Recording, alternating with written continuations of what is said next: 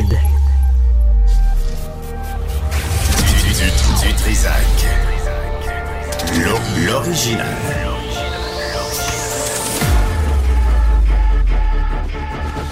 Du Trisac. Votre plaisir coupable. Avez-vous augmenté encore la lumière, vous autres? Sacre moi. On est quoi? On est en plein désert. Tu vois rien. OK. Hey, bonjour tout le monde. Euh, On est euh, jeudi 22 février. J'espère que vous allez bien. Stéphanie, bonjour. Salut Benoît. As-tu bien été avec les deux autres? Là? Oh oui. Les deux pas fins. Oui, ben j'ai eu une belle pièce de théâtre avec Richard là, Ouais. et son épicerie. Est-ce qu'il a éclaboussé sur toi parce que c'est- c'est plein de miettes? Il mange mal. J'avoue que ton bureau, C'était c'était. Il a laissé des traces. Mais donne, faut lui donner ça. Il est venu puis il a nettoyé. Tu sais, au moins, j'ai dit, Richard, c'est bien crotté, c'est bien sale. Là, il est arrivé, puis euh, il l'a nettoyé, il l'a sacré à terre. Il dit, quelqu'un va passer l'aspirateur. La- balayeuse à sa place. façon.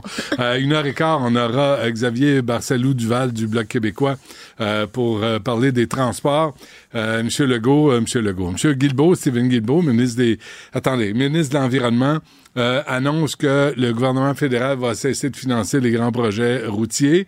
Euh, et pendant ce temps-là, le ministre des Transports, Pablo Rodriguez, dit au gouvernement du Québec que de venir à la table pour parler d'immigration, table qui n'existe pas selon Christine Fréchette. Et pendant ce temps, immi- le- Environnement parle des transports, transport parle d'immigration, puis notre prix Nobel en immigration, Mark Miller, il parle de rien. C'est un casse-tête mille morceaux. Il est pas là. Non, mais c'est- complètement incohérent. Bref, on va revenir là-dessus aussi. Marc Steben est médecin. Il prend sa retraite après 45 ans. Il veut revenir sur l'entrevue que nous a accordée Gaétan Barrette, l'ancien ministre de la Santé, pour dire que c'est pas aussi simple que ça. Euh, et euh, 20, 45 ans plus tard, avoir euh, travaillé auprès euh, des familles, euh, médecins de famille, et aussi des ITS. Euh, Marc Steben vers euh, midi et demi. Mais tout d'abord, Parlons de chars avec Charles Tanguay, porte-parole de l'Office de la protection du consommateur. Charles, bonjour. Bonjour, Benoît. Bonjour, bienvenue euh, à l'émission. Qu'est-ce que vous conduisez vous comme non je ne demanderai pas ça. Ça se peut pas.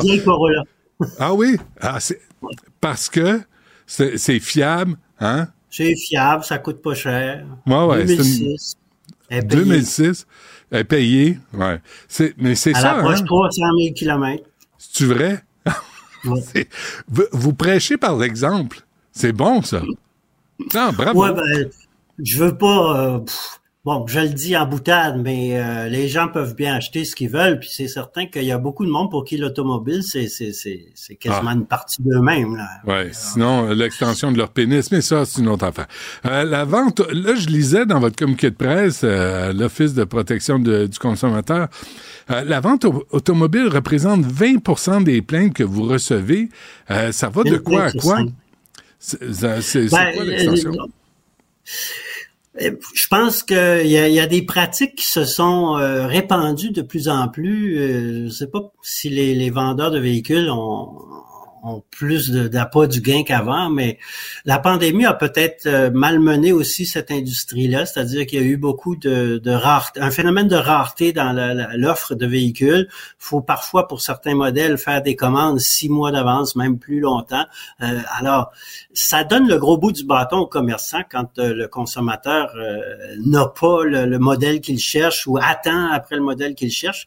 Et on a vu s'installer toutes sortes de pratiques illégales, disons-le, euh, à l'effet de, de, par exemple, forcer euh, l'achat avec financement. Euh, si vous n'avez pas de véhicule, à, si vous n'avez pas de véhicule à donner en échange, ben on dit ben ça va être 500 dollars de plus, ou bien on va le vendre à quelqu'un d'autre. Euh, forcer la prise de garantie supplémentaire, Mm. forcer les assurances parce que certains commerçants d'automobiles vendent aussi de l'assurance et parfois avec une grosse commission. Et ça a même fait l'objet de rapports assez dévastateurs de l'autorité des marchés financiers. Ouais. Euh, bref, il y a, il y a beaucoup de pratiques euh, qui- qu'il faut remettre en question et, et pour lesquelles on trouve important euh, de, de, de, de renseigner les consommateurs parce que quand on le sait puis qu'on tient notre bout dans le bureau du, du vendeur, euh, ils reculent bien entendu parce qu'ils savent que ce qu'ils font est illégal. Avant de continuer l'entrevue, je, je lisais euh, la, recherche pour qu'on se parle ce matin et je me souviens d'être allé avec mon plus vieux euh, chez un Coréen. euh, acheter une voiture euh, d'occasion, on dit plus usagée, d'occasion. Et le vendeur, un je lui ai dit, là, si tu changes pas de ton, on se lève puis on s'en va, puis ton char, tu vas savoir où tu peux te le mettre. Il était d'une arrogance, là. Une baveux, là. Genre, ben, je sais pas, pas toi, il parlait à mon gars. Moi, je m'en mêlais pas, tu sais, je laissais mon, mon gars, c'est un adulte. C'est pas toi, ça va être un autre, puis moi le vendre à n'importe qui, puis c'est pas correct, ben regarde, tu. Hey, mon maudit baveux, toi. C'est parce que là, il était, était devenu arrogant parce qu'il y avait pénurie de voitures sur le marché, puis les prix avaient augmenté, mais pas autant que maintenant. Il y a ça aussi, là. L'arrogance va les rattraper, euh, les vendeurs de voitures. Ouais, ben je présume qu'ils sont pas tous comme ça, bien entendu, puis ça dépend peut-être euh, Non, non. de- de- d'autres facteurs, mais euh, c'est certain que euh, il s'est, euh, comme je disais, il s'est instauré des, des, des pratiques euh, illégales. Et la plus remarquable, et elle, elle couvre plusieurs cas de figure, c'est celle d'exiger un prix supérieur au prix annoncé. Alors on va rajouter euh, 400, 500 dollars de frais d'administration, frais de préparation, frais de nettoyage ou peu importe, Ah ouais. protection du pare-brise. Euh, mais la loi dit aussi que c'est interdit par quelque moyen que ce soit. Alors, si vous exigez du client qu'il prenne le financement ou alors ce sera 500 dollars de plus, c'est aussi une façon détournée d'exiger un prix supérieur au prix annoncé et c'est illégal. La minute où vous avez l'argent pour acheter un bien qui est offert à la vente, euh, ben, le commerçant est obligé de le vendre si vous avez, si vous payez ce- le prix qu'il a demandé. OK, Alors, il mais pas question. C'est pas, c'est pas simple, hein, acheter une voiture. C'est, c'est intimidant. C'est beaucoup d'argent. Euh, là, revenez sur ce que vous avez dit, là. Disons, là, on vend la voiture, on dit, on achète 20 000 Là, tu t'assois, tu dis, OK, j'ai 20 000 Qu'est-ce que les commerçants ajoutent, là, et de façon douteuse ou légale, et que les gens, les, les gens doivent savoir ce qui se passe, là? Ben, depuis 2021, on a une cinquantaine de, commerçants qui ont été mis à l'amende à la suite de poursuites pénales pour avoir exigé un prix supérieur au prix annoncé. Alors, j'arrête pas d'écrire des communiqués de presse euh, où je vais dans le dossier d'enquête voir comment il est nommé ces frais-là? Alors, ça, c'est toutes sortes de choses. hein. Euh, euh, trousse, bon départ, euh, protection par brise, euh, euh, puis toutes des choses évidemment qui n'étaient pas une option. On n'a pas dit voulez-vous la protection du pare-brise, ça coûte 300 dollars. Non, elle apparaît comme ça. Même chose pour les frais administratifs, frais de préparation, frais de nettoyage, frais d'inspection. Toute, cette panoplie de frais, quelle que soit la façon qu'on les nomme, euh, c'est illégal si vous n'avez pas eu le choix de dire non, je n'en veux pas.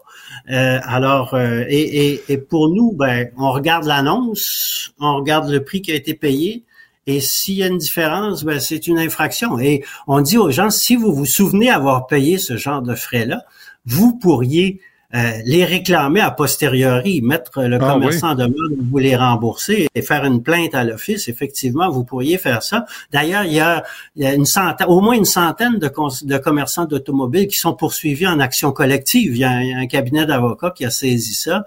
Et je ne sais pas où est-ce qu'en est rendu cette cause-là, mais euh, ça, ça pourrait être une gro- de, de grosses causes, de grosses actions. En même temps, Charles, on, arrive, on achète la voiture, puis c'est émotif aussi acheter une voiture. Oui. Et là, on dit, OK, c'était 20 000 plus tous les frais que vous avez énumérés.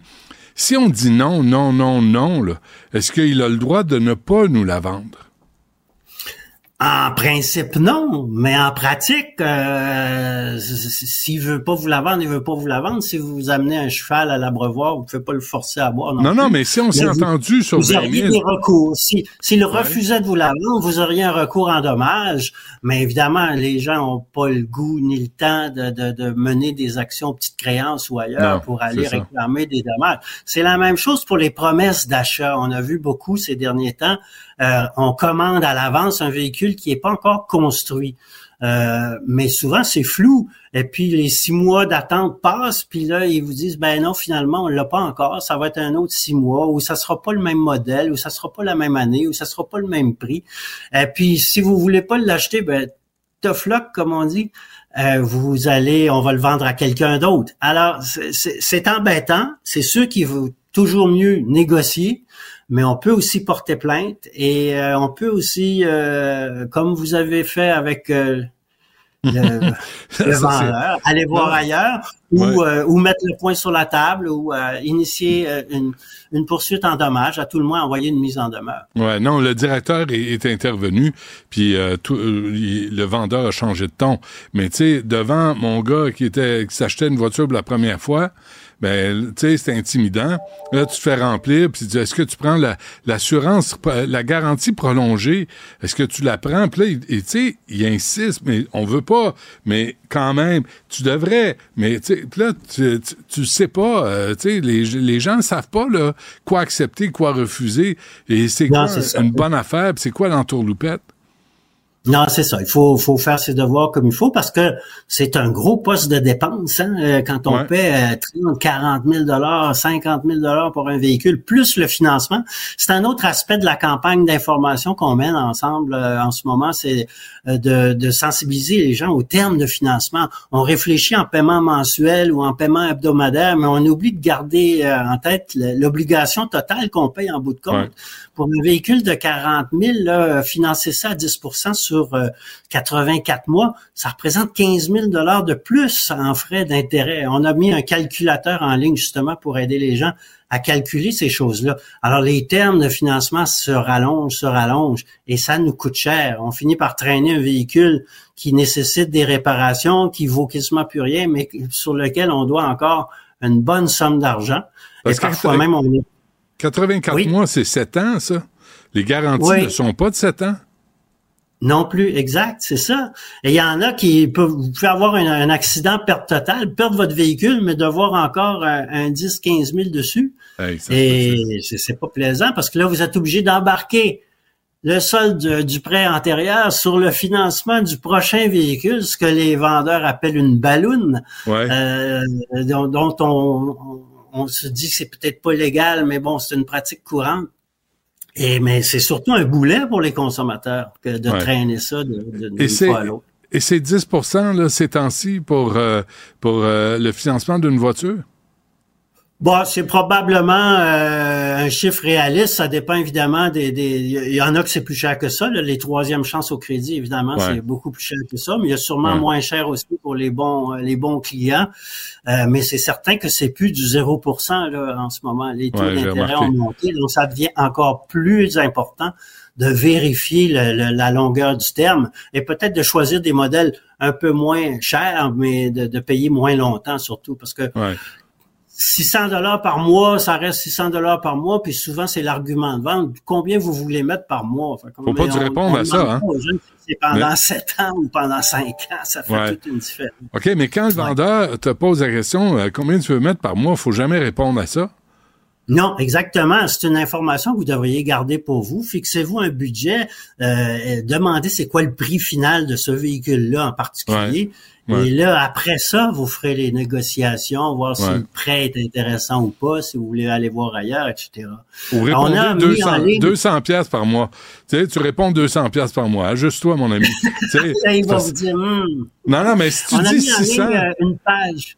oui, Sur Pour- notre pour site, ça? on a mis en ligne une, une page de conseil là, pour l'achat d'un véhicule. Il y a, il y a tous ces trucs-là. là. Et c'est euh, opc.gouv.qc.ca, barre oblique auto, A-U-T-O. Euh, Je pense que les gens ont intérêt à aller regarder ça puis à utiliser notre petit calculateur aussi. Là, pour, Je pense- je pense faire que des oui. Euh, dernière affaire, euh, Charles il, y a- il me semble qu'avant, quand tu payais comptant, tu sais, il y en a qui arrivaient pour payer comptant leur véhicule, le prix du Oui. véhicule était moins cher. Puis on dirait que là, c'est l'inverse. Ben effectivement, y a, il y a- on veut pas de, de paiement comptant parce qu'on fait des commissions importantes sur le financement, je présume, et Ouais. donc euh, et, et- et on va même jusqu'à euh, faire déclarer des véhicules euh, usagés en les faisant rouler un peu, plutôt que de les vendre comme neufs, on les vend usagés parce qu'on peut avoir un, un meilleur prix, semble-t-il, dans certains cas pour certains Ouais. modèles plus rares. Alors c'est un peu le monde à l'envers là, quand l'usager devient plus cher que le neuf. Euh, c'est c'est signe qu'il y a, il y a des choses bizarres dans le OK, alors, allez sur la page de l'Office de la protection du consommateur et les conseils sont là. Puis achetez pas une voiture sans parler à quelqu'un, sans en, tu sais, discuter. Puis faites-vous pas intimider quand vous rentrez chez le concessionnaire ou chez le vendeur parce que ils sont bons hein, pour vendre des voitures. Là. C'est des, les bons, là, ils peuvent te, te, te vendre un nid de loup. un Esquimau, oui. Effectivement, c'est des, c'est des pros. Ouais. Parfait. Charles Tanguay, euh, porte-parole de l'Office de la protection du consommateur. Merci, Charles. À la prochaine. Merci, Benoît. Au revoir. Les rencontres de l'art. Lieu de rencontre où les idées se bousculent. Où la libre expression et la confrontation d'opinions secouent les conventions. Des rencontres où la discussion procure des solutions. Des rencontres où la diversité de positions enrichit la compréhension. Les rencontres contre de l'art. Loïc Tassé est avec nous, euh, spécialiste en politique internationale. Loïc, bonjour. Salut Benoît. On commence-tu avec le G20? Tu nous en as parlé. Ben oui. Non, non, non, non, non, non. T'as pas été informé de par ce. D'abord, je pense que tout le monde en Occident devrait présenter ses excuses à Vladimir Poutine, qui est très peiné, très, très peiné, parce que Joe Biden l'a appelé Crazy Sob. Sob, c'est pour son of a bitch. Crazy Sob, ça, si on est gentil, on appelle ça par, on pourrait traduire ça par salopard fou. Puis si on est un peu moins gentil, un peu moins poli, ben c'est fils de pute dingue. Euh, Oh, c'est euh, c'est euh, comme ça qu'il au- l'a Au appelé. cité québécois, t'es un, un, un enfant de chienne fou. Un, Oui. un, un cinglé enfant de chienne. Cinglé, oui, oui, c'est ça, exactement. Donc, il est pas content. Il dit, qu'est-ce que c'est que ça? On m'appelle comme ça. Qu'est-ce que c'est pas un langage de chef d'État? Est-ce qu'il a fait cette face-là? Ben, probablement, oui, à peu près ça. Écoute, là, tu m'insultes un peu parce que tu me dis que ma mimique ressemble à celle de Poutine, mais bon. Je suis désolé. OK, je vais le prendre quand même. Non, mais tu sais que Poutine part après tout le monde. Il y a un pilote qui avait fait défection en Espagne, un pilote russe. Il a été tiré il y a quelques jours. Tu as vu ça, j'en ai pas parlé. Mais hier, il y a un blogueur euh, qui avait annoncé un certain nombre de pertes de l'armée russe en Ukraine. Il est mort aussi. Là, c'est plus juste Navalny euh, contre lequel, euh, puis des opposants euh, officiels, donc contre lesquels euh, Poutine part, c'est contre tous ceux qui dénoncent la guerre en Ukraine, qui font quelque chose, qui sont dans les médias, etc. Euh, il devient dangereux. Hein. C'est, et, et je pense que le terme euh, de Joe Biden était tout à fait bien choisi. On sait qu'en privé, Joe Biden aime beaucoup insulter les gens, euh, à l'insulte facile. Mais tu sais, des fois, à l'international, évidemment que tu dis pas ça en général. Puis Ouais. il était pas à une table diplomatique. Il était, euh, un- il, il était en, en entrevue pour une levée de fonds pour son parti, etc. Mais tu sais, des fois, faut dire des choses comme ça parce que ça réveille les gens. Puis dans le contexte actuel, ben oui, ben oui, euh, Mais il l'a ça déjà convient dit. tout à fait à Vladimir Poutine. Joe Biden a déjà dit que Vladimir Poutine était un meurtrier. Oui, est-ce qu'il est? Euh, ouais, Ce ben, qu'il est. euh, Mais il y a aussi euh, Mohamed Ben Salman qui est un meurtrier. Ben Euh, Il y a aussi Xi Jinping qui est un meurtrier. Tu sais, il y en a Mhm. quelques-uns comme ça. Euh, ils ont des méthodes différentes. Les uns utilisent l'appareil de justice, Mhm. les autres utilisent les services secrets. Mais ce sont des dictateurs et ce sont des dictateurs qu'il faut dénoncer comme tels. Ouais. Cela dit, euh, cela dit, euh, évidemment, Donald Trump va dire que le plus grand dictateur au monde en ce moment, c'est Joe Biden et que Ouais. c'est lui qui est le plus. Mais bon, Mais on on n'ira quand pas par tu- là. c'est- c'est- Quand tu regardes tout ça, Loïc, là, tu, tu te dis, Justin Trudeau, c'est un vrai bon gars. Dans le Ah, fond, c'est vraiment un bon gars. Moi, je pense que Justin Trudeau, fondamentalement, est un bon gars. Je pense qu'il n'y a pas d'affaire là. Je pense qu'il a fait des gaffes politiques énormes et qu'il continue à en faire, puis qu'il comprend grand, il comprend pas grand chose non plus à l'international. Ça, oui. Et fondamentalement, écoute, Mais moi, bon j'irais prendre un, un café avec lui, un, un verre avec lui n'importe quand. Je suis sûr que c'est un excellent gars. Mais Mm. c'est pas ça le problème. C'est qu'il est pas à sa place, puis qu'il il est limité en termes de compréhension internationale pour un certain nombre de choses. Il est très moralisateur. Puis ça, ça fait très mal au Canada en ce Mhm. moment, avec l'immigration, avec la dette. Il a rééchelonné la dette au moment, au pire moment pour le faire. Il nous a fait perdre des dizaines de milliards de dollars parce qu'au lieu de- d'acheter la dette sur 10 ans, il l'a placé sur un an alors que les taux étaient les plus bas. Au lieu de mettre ça, tu sais, des, des- des affaires de Ouais. fous comme ça, il a- il comprend pas. Ben non. Euh, donc, Lula au G20. Prise 2. Oui, alors voilà un autre qui au G20, on, avait dit qu'on en reparlerait. Alors Lula, en fait, est revenu avec une vieille tocade. Euh, il, il- il veut, il dit, bah, la paix dans le monde, c'est la guerre qui est en ce moment, c'est la faute de l'ONU. C'est la faute de l'ONU, c'est que l'ONU ne va pas bien. Et si l'ONU ne va pas bien, c'est parce qu'elle est mal structurée. Et si elle est mal structurée, Ben c'est parce que le Brésil n'est pas au Conseil de sécurité. C'est ça en fait qui est en train de dire.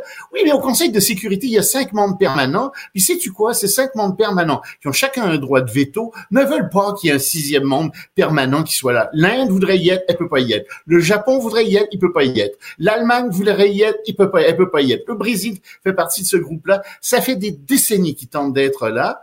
Et évidemment, chaque fois, il y a un des membres qui oppose son veto, qui dit non. Ils se protègent les uns des autres. Euh, ils veulent surtout pas qu'il y ait un sixième membre qui arrive. Alors, c'est un peu bête de sa part de dire ça, de partir là-dessus. Mais tu sais, là, c'est bête à dire, là, mais on dirait il commence à avoir fait son temps. Là. Tu, tu dis, écoute, qu'est-ce que tu veux faire? Oh, mais je vais arriver avec des grandes solutions de paix pour le monde entier, pour l'Ukraine, pour euh, Gaza, etc. Ben bonne chance. Mais en ce mm. moment, ça n'a pas l'air de ça du tout. Puis c'est pas de ça dont on discute du tout.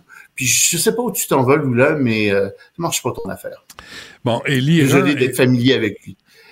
oui, j'ai vu ça. Euh, L'Iran expédie en Russie des centaines de missiles balistiques. Ah oui, toujours c'est une très mauvaise nouvelle. Euh, c'est une très mauvaise nouvelle et en fait c'est euh, l'agence Reuters qui euh, euh, qui a découvert ça et c'est quelque chose qui est un peu inattendu.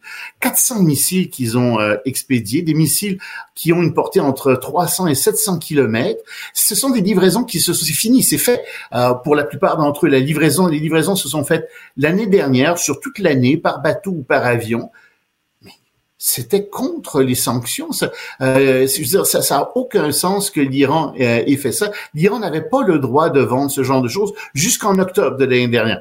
L'Iran l'a quand même fait. Tu me diras, c'était la Russie en plus. Donc évidemment, ces deux-là se fichent un peu des sanctions internationales. Ah Mais euh, le problème, c'est que c'est des missiles qui sont de très très bonne qualité. Euh, c'est des missiles balistiques de très bonne qualité. Et les, les missiles balistiques que les, euh, les Russes avaient ou qui venaient euh, de, de, Corée du Nord n'étaient pas de très bonne qualité, très imprécis. Euh, il y en a 22 sur 24 qui ont été interceptés. On se dit, avec ceux qui viennent de recevoir d'Iran, attention, c'est pas la même chose. Et mm. on sait que la Russie prépare une nouvelle offensive, donc ça va être beaucoup plus dur. Évidemment, les Iraniens ni tout ce que je viens de te dire là. Non, non, ils n'envoient ni drones, ni fusées en Russie. Qu'est-ce que c'est que ça? Ben C'est pas utilisé sur le champ de bataille ukrainien. Et je les crois tellement. Hmm. OK. Et, avant qu'on se quitte, le, le Parlement israélien a voté contre quoi au juste? Ben, contre la reconnaissance unilatérale d'un État palestinien. Il faut dire que l'État palestinien euh, fait partie de l'ONU. Hein. Ils sont ils sont là de plein droit. Et donc ils disent non non, euh, faut pas, on peut pas. reconnaître. Ça prend notre permission en fait euh, pour faire ça. À 99 voix pour ça, ça peut pas se faire. Contre 21, il faut notre permission. Et euh, ça pose un problème parce que euh, là, c'est de plus en plus officiel, tu veux. Tu vois, on voit bien, on savait qu'ils voulaient pas, une majorité de parlementaires ne voulaient pas d'État palestinien. Mais là, on arrive à 99 contre 21, c'est très, très élevé. Et euh, les Palestiniens disent, écoutez, c'est parce qu'on est un État de plein droit à l'ONU, on n'a pas de permission à vous demander. Et oui, on pourrait négocier avec d'autres, et peut-être, et je pense bien que c'est ça qu'il va falloir qu'il arrive, parce que sinon, Israël ne va jamais accepter la création d'un État palestinien. Il sort tous les prétextes possibles et imaginables, mais le monde entier leur dit, il faut un État palestinien. Résignez-vous à ça, parce que sinon, on va avoir des guerres encore pendant des décennies. La seule façon d'arriver à se sortir de ça, c'est d'avoir un État palestinien. Puis tant pis pour les territoires que vous convoitez en Cisjordanie et que vous avez pris inégalement. Tant pis pour Gaza. Et puis on va régler le problème du terrorisme aussi. On va vous aider, on va continuer à régler ça. Mais il faut que les Palestiniens aient ce territoire, cet État, ils y ont droit. Tout comme vous, vous avez droit à l'État israélien. Merci Loïc, on se reparle demain. Allez, salut Anna. Du Trisac. Peu importe la manière qu'il choisit de s'exprimer, ses opinions sont toujours aussi saisissantes. On a parlé d'automobile en début d'épisode avec Charles Tanguay, qui est porte-parole de l'Office de protection du consommateur. Et quand j'ai vu cette nouvelle-là passer, je me suis dit, bon, c'est le moment d'en parler. Si vous avez un Toyota 9 2023-2024, ben, il y a 28 000 voitures qui sont rappelées en raison d'un problème de, transmission. Puis on sait que la marque Toyota, c'est une marque prisée pour les vols de voitures. Donc, on disait que je prenais plaisir à imaginer du monde en Belgique, du monde en Dubaï, à Dubaï. Oups! Ah, avoir un petit problème. Là, tu sais, avancer tout seul comme ça parce qu'il y a un problème de transmission. Ça, le karma? Ben, ah, j'espère. Ah, j'ai volé un citron. Tu sais, Hein? imagine, j'ai volé un citron. Voiture neuve, mais Ouais. finalement, c'est un citron. Oh, ou peut-être qu'à l'inverse, hein, si vous êtes propriétaire d'une Toyota, c'est peut-être le, le- le moment de dormir sur vos deux oreilles Ben pour les prochaines semaines parce que vous serez peut-être un petit peu euh, moins visé. On est toujours partant pour euh, se péter les bretelles parce que si on le fait pas, il y a personne d'autre qui va le faire à notre place. Donc, je veux souligner ce midi l'équipe Balado de Cube qui a remporté le prix Or meilleur balado, dernier prix canadien de l'édition en ligne pour le balado Le Clan du Bois. Donc, c'est l'histoire euh, du euh, Clan du Bois qui a été peu racontée. Ben oui, ça prend des félicitations. Merci, Jean-François, pour les, euh, les applaudissements. Non, mais pour vrai, c'est une belle nouvelle parce que c'est une histoire qui a été peu racontée. C'est une famille, en fait, qui a été euh, l'une des organisations criminelles les plus violentes et meurtrières du Québec, au point que même la mafia les respectait. Donc, c'est pour vous dire, puis ça a duré longtemps, là, donc des années 50 jusqu'après les années 80, ils ont tout fait. Vol, trafic de drogue, meurtre. Et euh, dans le fond, dans le balado, on, on raconte évidemment cette saga-là avec des archives inédites. C'est animé par la journaliste Isabelle Marjorie Tremblay et c'est un balado qui est euh, signé par Cube. Donc, si vous ne l'avez pas écouté, je vous invite à le faire. C'est disponible au cube.ca, sur l'application de Cube ou encore sur toutes les plateformes de balado diffusion. Vous avez juste à faire la petite recherche, le clan du bois. Alors, n'hésitez pas euh, à nous écrire pour nous donner euh, vos commentaires, vos opinions ou peut-être même aussi prendre soin de nos animateurs parce qu'il y a Marie des Laurentides qui a appelé Benoît et elle veut te conseiller un remède pour ta haute pression. Des gélules d'ail. Un produit naturel, ça Ah oui? diminue la tension artérielle, ça baisse le taux de cholestérol. Bon, je sais que le cholestérol est correct, Ah, oui. mais euh, Par ouais, la bouche ou. Oui, c'est des gélules. Oui, oui, oui. On n'aurait pas fait l'inverse. On sait euh, que t'es un peu euh, réfractaire. Hein? Mais Dans non, la mais vie, il y a des entrées puis il y a des sorties. Tu mais bref, je sais pas ouais, si ça merci. donne mauvaise haleine, Euh, des gélules d'ail. Ben non, parce que. Parce que c'est en gélule, mais c'est Ouais, ça doit c'est- pas. Ça remonte un peu. Je vais essayer ça. Marie? Oui, Marie dans les Laurentides. Merci. Merci Peut-être qu'elle est voisine d'Alexandre Dubé. C'est gentil. Ouais. Ou, ou soit ton nom. même. Merci, Marie. Écoute sa musique forte. Ah oui, hein? Ouais, ouais. Penses-tu? Je ne sais pas. Dans ma...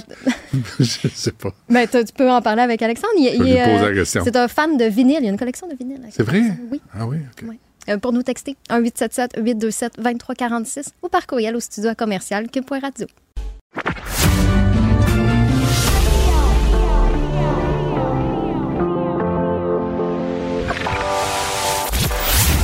Il, il cuisine, il talonne, il questionne pour obtenir les vraies réponses.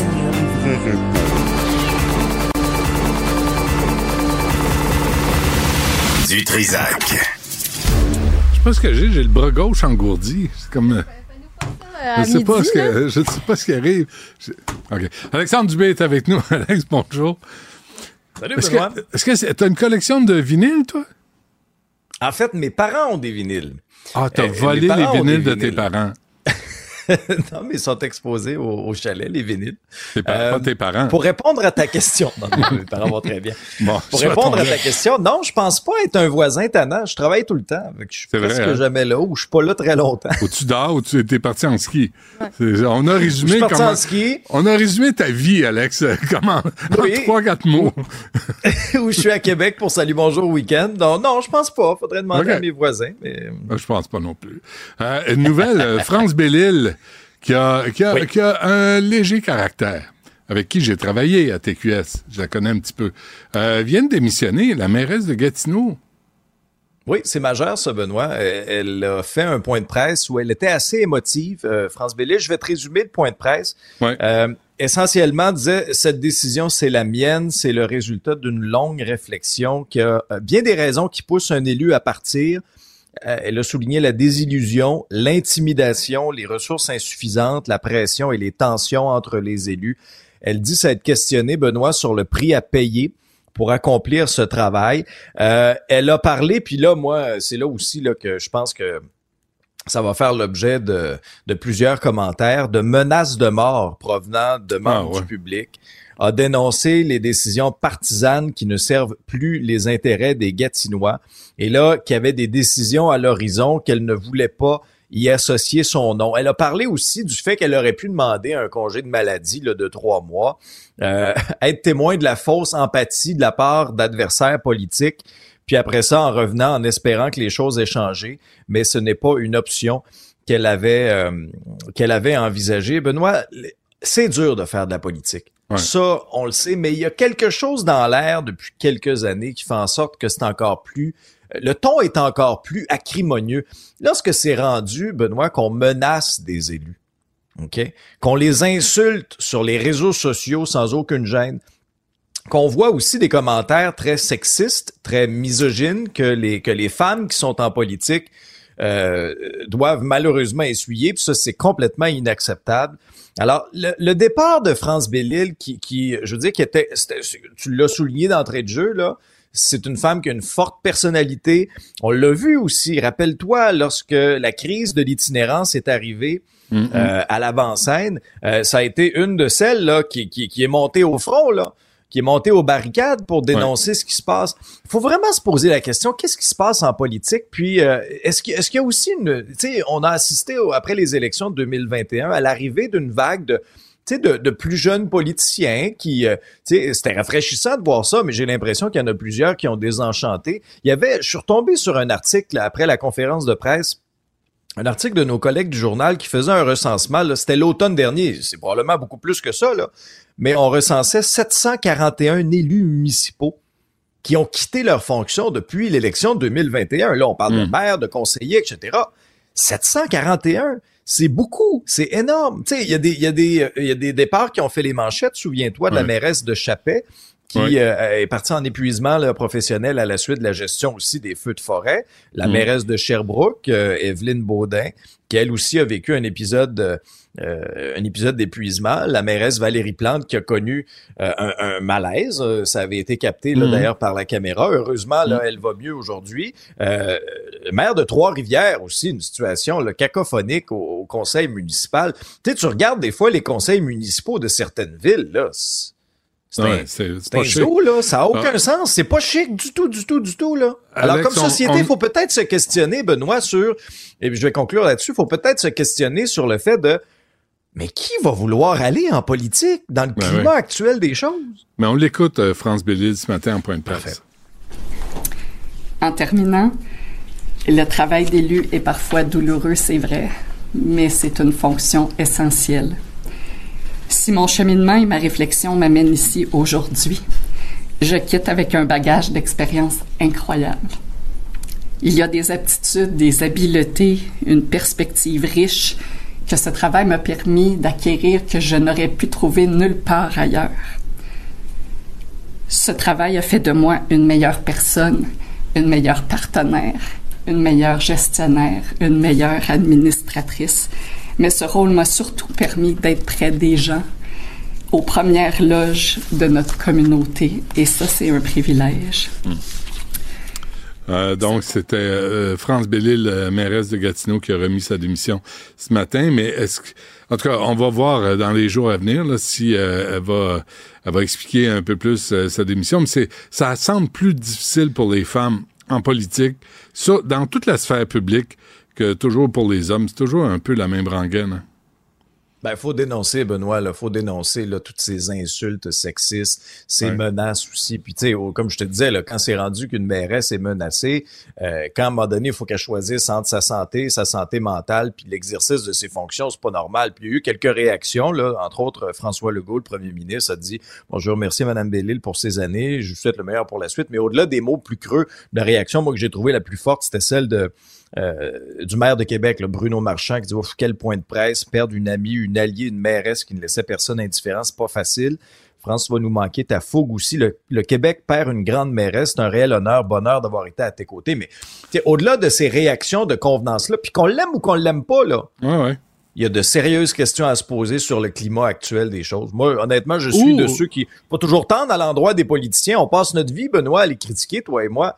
J'essaie, moi, de pas trop rentrer dans les attaques personnelles le plus possible, mm. de, de, de, critiquer plutôt les décisions, les idées. C'est pas mm-hmm. normal. Moi, je te dis, c'est pas normal qu'un maire, une mairesse se fasse menacer ou soit même placé sous protection policière, comme on a vu ben là, non, ben non, pas de pour des ben chevreuils. Ben non. Ben non, mais peut-être que France Bellil va se présenter à la chefferie du Parti libéral du Québec. Je sais pas. Je pense qu'elle va avoir le goût de revenir ça, juste, je, dis, je dis ça parce que si, si elle entend, si elle écoute, pour la faire un, pour la faire rire, puis euh, deux, ça sera une des questions euh, que j'aurai si jamais elle décide de venir à l'émission. Euh, un mot sur les demandeurs d'asile et Ottawa, qui est d'une arrogance libérale typique. Hein?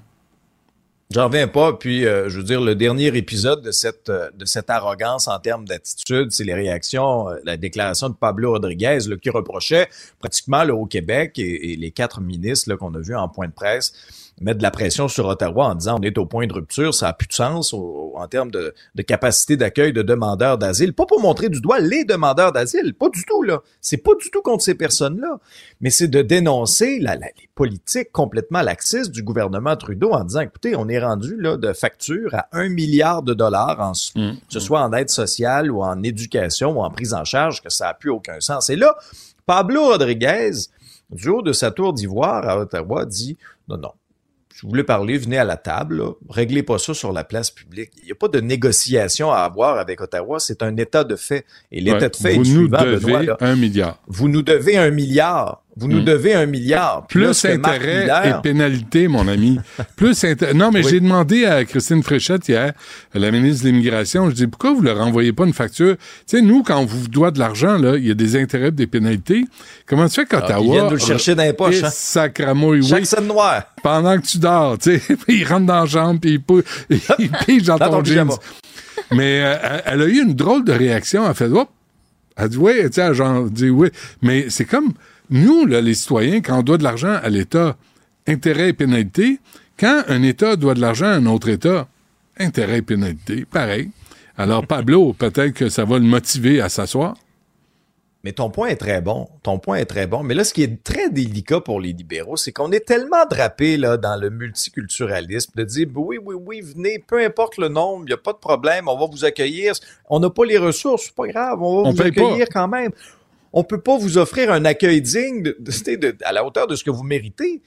Oh, ça n'a pas l'air de les déranger à Ottawa, mais moi, c'est ce qui me dépasse. C'est quand j'entends cette arrogance-là, que ce soit là, M. Trudeau, M. Miller, où on n'est pas pressé d'agir, puis là, M. Mmh, Legault mmh. demande une rencontre avec le premier ministre. J'ose espérer qu'il va être un petit peu plus ferme. Là. Et là, quand je vois les oppositions à Québec aussi commencer à attaquer François Legault sur la, euh, la décision de contester bon ce qui avait été rendu comme jugement, de dire ben, les, enfants des demandeurs d'asile vont pouvoir fréquenter euh, les, euh, les CPE, ben c'est sûr que M. Legault, l'argument qu'il met de l'avant, c'est écoutez, il nous manque déjà des, des, dizaines de milliers de places en ben garderie. On n'a encore pas les infrastructures pour les accueillir des gens qui, je suis désolé, mais des gens qui ont payé des taxes et impôts, toute leur vie, puis là, un moment donné, ils disent j'ai besoin de services de la part de l'État. Puis là, on, va quoi? On va leur dire euh, non, on va servir ceux qui débarquent avant. Ben, je suis désolé, mais on peut pas fonctionner de même. On n'a pas les moyens de fonctionner de même. Fait que là, il faut s'entendre avec Ottawa, aller chercher l'argent qui nous est dû, peut-être être capable d'ouvrir des CPE, offrir des services à ceux qui arrivent. Puis si euh, ici on déborde, ben, peut-être demander aux autres provinces d'aider aussi. Mais est-ce que c'est juste à nous au Québec à avoir apporté 55% des demandeurs d'asile à travers le Canada. Il y a des Alors qu'on présente 22 de notre poids démographique, Benoît. Ah oui, puis il y a 10 provinces, ça. Il y a 10 provinces. Tu sais, est-ce qu'on peut? on est 10. Euh, faudrait, faudrait qu'on leur fasse. Tu sais, il y a une scène mythique du film des Boys, hein. Tu te souviens où il y avait, bon, tu sais, Patrick Huard, Marc Messier, puis vous étiez en tournoi, là, tu sais, à Chamonix, puis là, là, t'as, as le personnage de Patrick Huard, là, qui a ses 10 shooters de vodka, là. Ça, c'est notre Canada. 10 provinces. Puis des fois, il y, en a peut-être qui oublient, hein, de ce côté-là, que, parce que c'est drôle qu'en termes de proportion, euh, le Québec euh, a fait plus que sa part de ce côté-là. Puis c'est pour ça que je dis, ce serait totalement faux. Puis moi, je laisserai personne nous dire ça en pleine face, que le Québec n'est pas une société d'accueil, puis que le Québec, tu sais, c'est faux, faux, faux. Mais Benoît, il y a ça, mais il y a aussi les règles d'entrée. Mais quand Justin Trudeau, lui, a tout défait ce que Stephen Harper avait fait avant, juste parce que Stephen Harper l'avait fait. Après ben ça, faut pas se demander pourquoi, après qu'on ait fermé le, point d'entrée du chemin Roxham, ça rentre à pelleter à l'aéroport Montréal-Trudeau. Parce que les règles qu'il a lui-même mises en place le permettent. Je suis désolé, mais faut le dire, il y a du bon monde partout. Il y a des crapules partout. Fait que, tu sais, euh, il y a peut-être des gangs, des membres de gangs du Mexique qui débarquent. Là, on ne sait pas, on ne sait plus. Fait que, euh, comment on, tu sais, euh, on, garde, on garderait comme 72% des demandeurs d'asile. Euh, J'espère qu'on vérifie les antécédents judiciaires parce que des bandits, on en a déjà. On n'a pas besoin d'en importer. Puis pour protéger aussi la sécurité des gens qui s'en viennent ici, on va pas non plus accueillir des gens qui nous mettent en danger un peu de bon sens, il me semble, là-dedans. Mais Justin, il prend des décisions. hier, je te disais, il renverse son verre de lait, puis il se lève, puis il dit, la bonne va ramasser à ma place. Il a été élevé de même. Il s'est fait moucher, il s'est fait torcher toute sa vie. Il prend jamais de responsabilité sur rien. Pas plus là qu'avant. Eh bien là, ce sont les provinces. Ce sont les provinces. Qui, ramassent le lait versé. Euh, avec, ah Qui ramassent le lait versé. C'est ça. Euh, rapidement, Pascal Bérubé.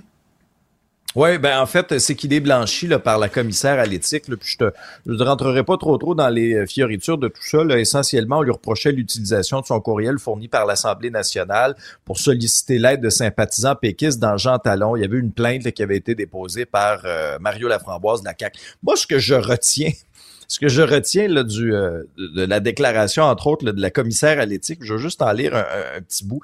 Ce qu'elle dit essentiellement, là, c'est que l'utilisation n'était pas significative pour constituer un manque au code. Une utilisation des biens et des services anecdotique, superficielle et mineure. Puis elle conclut en disant que dans un cas comme celui-là, un mécanisme d'examen préliminaire aurait été mieux adapté que le processus d'enquête formelle. Ça fait partie des recommandations qu'elle a fait. Euh, hmm. Un examen préliminaire, ça permettrait à la commissaire d'obtenir davantage d'informations sur le contexte. C'est-à-dire que là, on saisit la commissaire à l'éthique pour des histoires comme ça. La commissaire à l'éthique, Benoît, là, il semble qu'elle a d'autres choses à faire que d'enquêter sur des histoires de courriels qui finalement, là, je veux dire, terminent en, finissent en queue de poisson. Alors, euh, la commissaire à l'éthique, là, Madame mmh. Mignola, euh, Ariane Mignola, a, passé un message indirectement, j'ai l'impression, par rapport à cette, à cette décision-là, en disant, écoutez, on peut-tu mettre en place d'autres mesures, là? Puis, Des choses euh, sérieuses. Pour pas que pour pas que ces dossiers-là se rendent sur mon bureau, j'ai, je pense, d'autres choses à faire. Mmh. Alexandre Dubé, merci. À demain. Salut. Là. La rencontre Martino du Trisac. Ah, ça, ça regarde mal. Ça regarde mal. Il commente l'actualité dans le calme et la sérénité. Arrête de te plaindre, arrête de chialer. D'une génération de flambous, de mollassons. Des propos sérieux et réfléchis. Tu me niaises-tu? Ben oui. Brut de bouche. la sagesse en bouteille. Bon, on parle souvent d'éducation. On parlait des autobus scolaires où les enfants sont mal élevés, insultent les, chauffeurs enfants, d'autobus. Les petits Chris. Les petits Chris, les petits breurs. Puis, euh, tu sais, dans les classes, ceux qui font de bacon, puis là, les profs retirent tous les autres puis laissent faire. Ou dans les écoles où il y a des locaux pour que les enfants désorganisés aillent tout casser puis aillent gueuler en souhaitant qu'à 15-16 ans, quand leur blonde leur dit non, ils sautent pas dessus pour ben, les prendre. Toi, toi, t'es allé lancer des toi? Oui, mais c'était pour, la télé. Je suis jamais retourné. Tu sais, j'ai pas besoin de lancer des haches dans la vie. Ce matin, je, suis tombé sur euh, X, euh, sur une vidéo, je pense que ça se passe dans le sud des États-Unis. Et là, c'est comme, tu sais, il y a, y a, comme des limites. Tu sais, tu dis, il y en a qui sont trop permissifs. Il y en a comme celle-là, c'est un peu rock'n'roll. C'est pas drôle, là. Regarde ça. Regarde ça. Attends le pogne par le collège.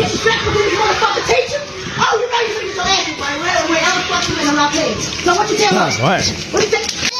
Get your motherfucking ass back here now, nigga. Where? Yo, we gonna have this problem anymore? No. No? Cause if I gotta come back up here, what? it's me and you, nigga. It's me and you. Everything gone, nigga. No outside, no nothing. If this fucking woman come and get, I'm gonna break your fucking face. Do you hear me? C'est comme. C'est comme. Et, et, puis elle a une strap, là. Non, mais ça, c'est pas sa mère, ça. Ben non, c'est comme la, euh, la, la, TS dans nos écoles. Celle qu'un prof appelle pour dire, là, j'en ai un qui est désorganisé. Ça, c'est pas la mère de Caillou, ça. Oh, que non, Il faudrait prendre la mère de Caillou et elle, les mettre ensemble dans un micro-ondes et faire quelque chose qui est entre les deux. Ouais, tu comprends? des fucking avec un petit peu de même, c'est un peu euh, intense. Mais là, tu dis... Mais le petit gars, il il, est terrifié, terrifié. il est terrifié, c'est sûr. Puis là, tu dis, OK, si c'est ramassé là, c'est parce que... Puis en même temps, il n'y a rien qui justifie de traiter un enfant comme ça. Puis en même temps, tu dis, OK, mais nous, on a marché de même. Moi, pas à ce point-là, mais, m'a dit, mes parents l'ont sorti, la strap, là, pour moi. Ouais, Vraiment, ben, hein? jamais comme ça, moi. Ben, jamais. Non, ils me l'ont pas donné. Ils faisaient juste l'agiter. Puis là, je dis, qu'est-ce que vous voulez savoir? Je, me mettais à la table comme un collaborateur avec les nazis. Tu sais, moi, je, je me battais pas contre ça. Mais tu sais, c'est comme les extrêmes. On veut pas ça. On veut fou. pas ça. Mais non. Mais on veut pas Caillou non de plus. la série? On aurait dû prévoir Caillou à La côté. série qu'on regardait quand on était petit sur les réseaux américains, Scared Straight. Ils prenaient des jeunes dans- qui Ah, habitaient ouais. dans des ghettos, qui, qui pouvaient peut-être éventuellement tomber dans le crime. Ils les amenaient en prison. Ouais. Rencontrer des prisonniers. Des vrais de vrais, là. Les petits sortaient de là, là, en disant je vais marcher droite. Et les Je gardiens vais de marcher prison? droit parce que le- le- les, les- les prisonniers Ouais. jouaient le jeu. Les prisonniers en mettaient au bout pour Ouais. faire peur aux petits en disant c'était écœurant la prison, je suis en prison, puis ça n'a pas de Christy de bon sens. Scared Straight, je pense que ça s'appelait. Ouais. Et les petits sortaient de là en disant plus jamais. Et c'était un programme qui existait aux États-Unis, ça. Mm. En disant on, on spottait les enfants qui avaient peut-être des possibilités à un moment donné de tomber dans le crime Puis organisé. il y avait le suivi euh, par la suite. Là, Puis Oui. il disait, bon, il a recommencé à voler, il a recommencé, ou euh, il s'est ramassé, puis euh, il s'est trouvé une job, puis là, ça va bien. Fait que, il y avait de tout, c'était pas euh, Mais il y avait pas. Tu sais miraculeuse. ce qu'on appelle tough love. Ouais, ouais. Mais ça, c'est plus que tough. Non, love, ça, non, ça, c'est, ça, c'est n'importe quoi. c'est- La, la- c'est- la- la fille, c'est- la fille a besoin de, de- de- de suivre une thérapie là, de, de Ouais. contrôle des, de sa colère et tout ça. Là. Scare Straight, euh, série documentaire. mais, mais envers les 1978. enfants, des fois, le tough love. Mais pas à ce point-là. Mais oui, le tough love. Puis oui, dire, là, ça Puis les enfants, sais-tu quoi? Quand t'es trop mou, les enfants se demandent si tu les aimes pour vrai. Souvent, quand tu es un peu plus sévère, les enfants disent, ben, regarde, il y a mon... Y a mon Ils ont pas- il y a- ils ont pas de il y a mon à bien-être à cœur. J'ai comme pogné euh, il y, a- il y a quelques jours, là. Ouais. T'es pas content, moi, là. Puis Ouais. j'ai comme, j'ai fait un peu plus tough love, là. Moins gentil, là, un peu Ouais. plus, regarde. Puis euh, ça a fonctionné. Ben, je pense que oui. ça fonctionne. Parce que ça prend, quand on est jeune, là, ça, Quand me- ça gentil, me prend des limites. oui, Tu sais, ça me prend ont des besoin limites. de limites. Ça, c'est un peu trop intense. Qu'est-ce qui arrive avec euh, ton pain aux mouches? Euh, J'ai parlé à la représentante de la qualité euh, du, euh, à la boulangerie Puis, en puis elle a dit, tu sais ce qu'elle dit à Benoît? Ben, elle dit, ben oui, vous avez pas regardé. Vous avez pris le pain aux mouches. C'est ça. Vous avez pris le pain aux mouches. Il y a des pains aux mouches, il y a des pains corrects. Si tu veux Ouais. pas de mouches, tu n'as rien qu'à prendre de pain correct. j'avais pas mes lunettes. Non, non, là, euh, je laisse, j'ai laissé à l'entrée le- les, les deux tranches là, avec euh, ce qui m'apparaît clairement être des mouches. Et là, elle dit les corps étrangers. Je dis non, non, vous ferez pas perdre mon temps matin. Tu sais, c'est des mouches. Venez le chercher, regardez-là. Moi, je suis pas là pour faire. Tu sais, les entreprises, là, si je sors avec le nom de l'entreprise, ça peut vraiment être. Peut- ça peut être Oui, non, non. sévère là, comme conséquence. Alors, je vais attendre de voir le processus au complet comme un bon citoyen qui a appelé la compagnie, qui a dit, écoutez, votre produit, il n'y a pas C'est d'allure. peut-être une erreur de toi. Tu te souviens, Non. tu te souviens le gag de Lucien Boyer? Lequel? Un gars, il mange une soupe au restaurant, puis il dit Serveur, serveur, il y a un cheveu dans ma soupe. Mm. Le gars, il dit Non, c'est pas un cheveu qui est dans ta soupe, c'est une craque dans l'assiette. Fait que le gars, après ça, il appelle le serveur, il dit Regarde, j'ai mangé ma soupe, et la craque avec. bodum, Bodum. C'est peut-être ce qui est arrivé. Il y a une étude, euh, tu sais, on parle de moins boire de vin, là. Il y a une étude qui est sortie dans le National Post sur Moi, le, on parle le de vin. moins boire de vin, puis tu me Ben, regardes. t'arrêtes pas de me dire, ah, j'ai arrêté de boire, j'ai arrêté de Non, boire. il y a des Ah. rechutes des fois. Oui, j'ai remarqué. L'Université de Californie, Californie en- à San Francisco, il dit, il y en a qui ont mal à la tête. Toi, Stéphanie, as-tu mal à la tête quand tu bois du vin? Non. Euh, euh, OK, ça a l'air clair. Euh, que ce soit du, Non, mais de c'est la bière ou de bois pas beaucoup. Ça, Ah, doit, ça doit jouer là-dessus, non? Non, mais tu es capable de métaboliser le vin ou pas. Puis les gens de, euh, qui Quand il dit métaboliser, là, il fait comme un mouvement en se pognant le ventre. me demandais, Ouais, moi aussi, c'est c'était quoi ça la définition? espèce de grosse tarte. Ah. Tu sais, c'est pas euh, dans tes oreilles, ça Pas gramouille. beau, j'aime pas ça, t'imaginer en train de métaboliser. moi, là. Je pense que je je métabolise en ce moment même. ça paraît-tu? Et la Ça a l'air conclusion... pénible quand, ça a l'air pénible Ah, quand tu de- métabolises. Ça, c'est- ça a l'air dur. C'est de plus en plus tough, oui. Euh, la conclusion, c'est euh, pour avoir pour avoir moins mal à la tête, buvez de l'eau entre chaque verre, ça c'est connu, mais buvez du vin de moindre qualité. Hein? Parce qu'il a passé moins de temps au soleil, puis là, là, en tout cas, là, il explique euh, le processus. Du vin euh, de pas bonne qualité. ouais, puis ou du vin léger comme du pinot noir, Du vin de dépanneur. de dépanneur. Voilà. Si tu veux prendre un faut coup- aller maintenant au dépanneur boire son vin. Ouais, mais moi, j'ai toujours cru que quand tu bois du bon vin, tu as moins mal à la tête. Ben oui. Quand tu bois de la piquette, c'est- Pas ça Non, mais disent. quand, tu vois la National piquette, c'est dégueulasse, mais t'as pas mal à la tête. L'autre, c'est bon, mais t'as mal à la Mais tête. quand tu bois de la piquette, t'en bois moins. C'est pas c'est dégueulasse. Tu sais, quand ça, ça Excuse, rapidement, t'as vu Toqué? Ben oui. 7,5 millions de dollars. Ben oui. Ils ont, fermé, ils ont fermé la brasserie aussi. Là. Oui, ils en ont fermé trois. Mais ça, euh, tu sais, quand, quand ça marche bien ta business, t'as soudainement, euh, tu sais, tu as envie de grossir. Puis, ah ouais, on va grossir, on va grossir. Puis là, à un moment donné, et t'as trop grossi, Ouais. boum, ça tombe. Ouais. C'est arrivé la même chose avec... ça m'est euh, arrivé à moi personnellement. mais, mais ça va mieux. mais Caroline Néron et ses bijoux, ça marchait bien. Ouais. Puis là, elle a commencé à avoir trop de points de vente. Ouais. Elle a ouvert des boutiques un peu partout. Puis elle dit là, on va Trop grossir. gros, trop vite. David City, même affaire. Ça marchait à l'os, David City. Ça fonctionnait au bout. Ils ont ouvert plein de points de vente partout. C'est québécois, ça, Tout David s'est City? écrasé, s'est écrasé. Je pense que oui. Comment se fait que le fils de la Je langue crois que David française n'a jamais c'est dit québécois. c'est le thé de David? Ça se dit moins bien. Je sais pas. Ben, je suis désolé, t'es au Québec, David City. Ben ouais. C'est quoi cette affaire-là? Ben Comment ouais, ça que a passé? C'est devenu une chaîne, Ouais. tu sais, puis euh, qui a été créée. Je crois que c'est québécois. Ah ouais. Mais tout le temps comme ça, la tentation, tu as la tentation de dire hey, ça fonctionne. Fait que là, ils ont ouvert plein. Ils ont ouvert un resto euh, dans le coin d'Outremont sur Belmont, sur la rue Belmont. Ouais. Et un gros, gros, gros resto. Il y avait une épicerie, il y avait des produits toqués, blablabla, Ah et tout ça. Et tout, euh, tout est tombé. Tu sais ce qu'ils disent, hein? C'est pas nécessairement vrai, le bigger is better. C'est pas vrai? C'est pas vrai? Non, c'est ce que tu fais avec. Tu sais qu'en disant ça, là, quand tu dis que c'est- Un petit commerce, mais tu travailles fort. Il y, a- il y a plein d'hommes qui nous écoutent qui sont contents Ils du sont message contents que tu que- d'envoyer. qu'ils sont- rassurés. Euh, c'est tout. Toi On aussi, a- quand tu as commencé à Ah. grossir, tout s'est affaissé. Tout s'est affaissé. Tout s'est affaissé, ben là, on va se prendre en main.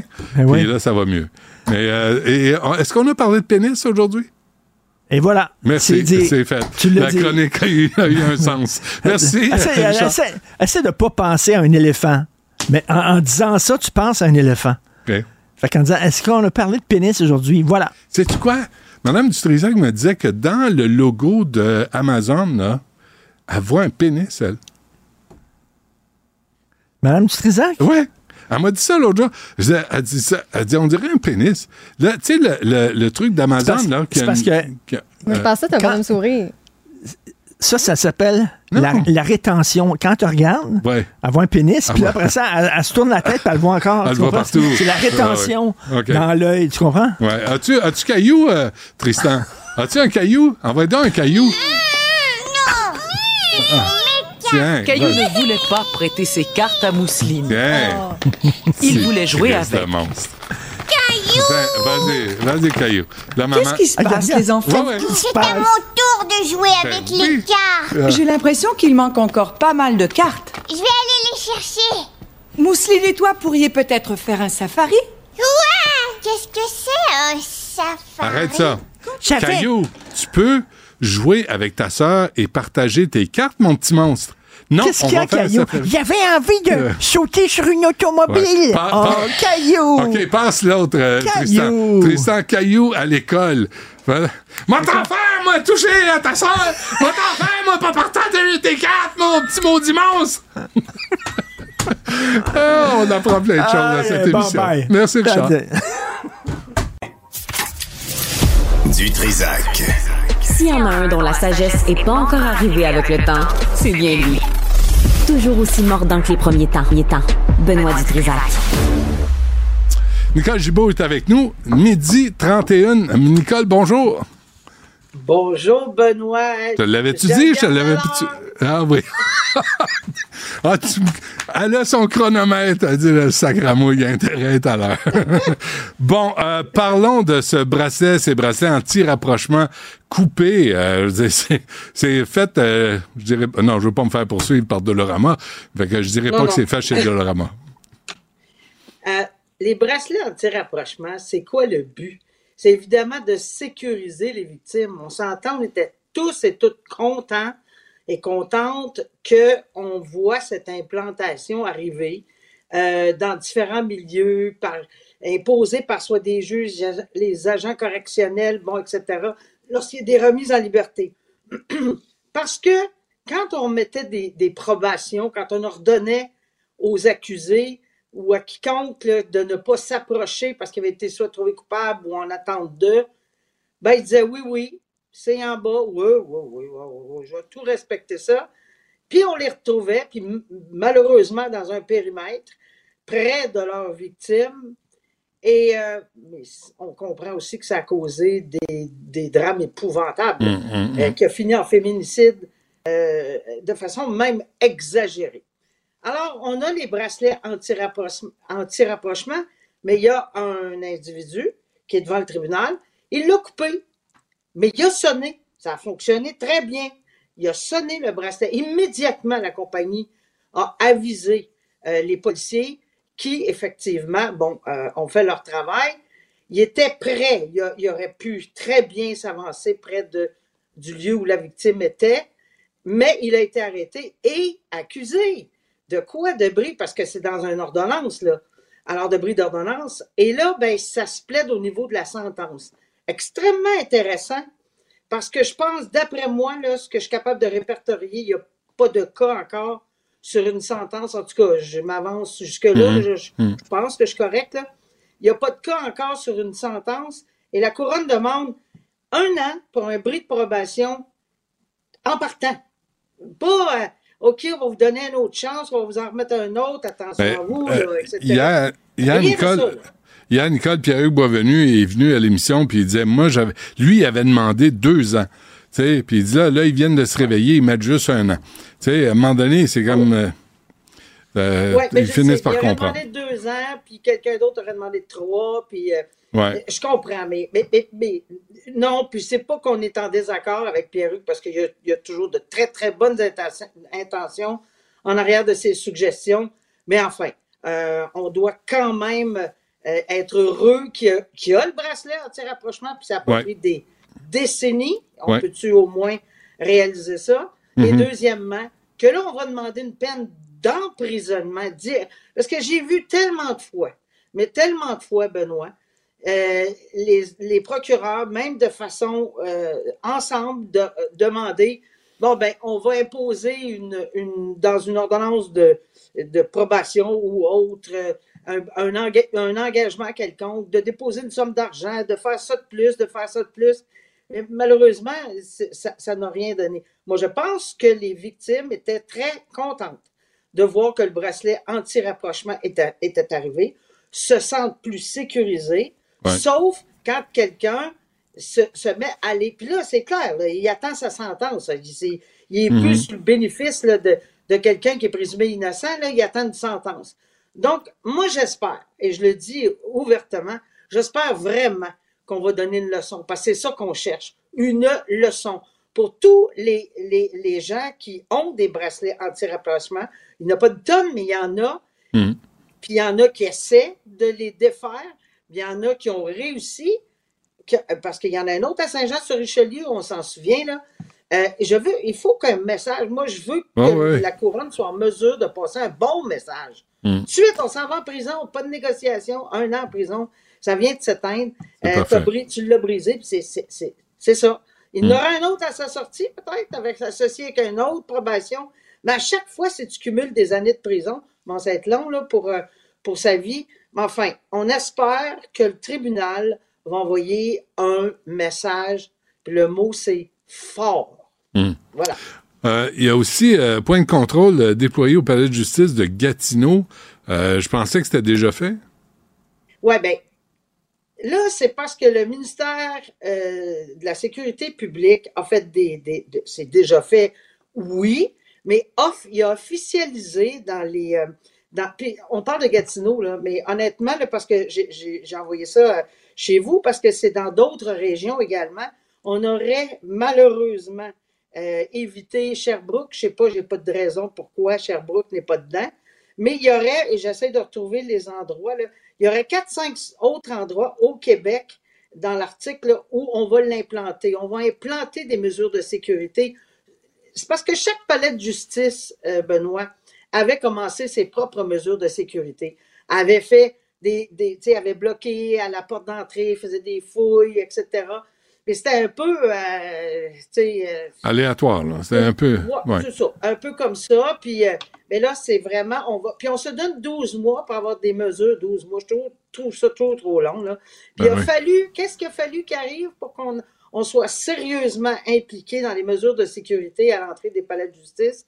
Il a fallu qu'il arrive un drame épouvantable à ce pauvre interprète euh, à, Mon- à Longueuil qui a été blessé très, très sérieusement. Je fais une parenthèse, je Mm. répète, je connaissais M. Tac et je sais qu'il est mieux. Et j'ai envoyé un petit message, ça va Ah, beaucoup bon. mieux. Euh. Je suis très heureuse d'avoir eu de ces nouvelles. Je répète que c'est un homme extraordinaire. Il était très ému de voir tout ce qu'il a reçu d'amour à travers le Québec. Et euh, il dit qu'il n'y a pas assez de sel dans, dans l'eau salée de l'océan pour me décrire les messages qu'il a eus. Alors, je veux juste Hmm. rassurer le public, il va beaucoup mieux. Mais ça a pris un événement comme ça pour qu'on déploie la grosse machine, puis qu'on entende, oui, oui, on va le faire, puis etc., alors que tout le monde dit des arches. On peut-tu... Mais tu sais, les arches sont pas encore là, là. Euh, quand on parle de 12 mois, j'ai vu dans, la, dans les critères de sécurité, c'est probablement une des dernières mesures.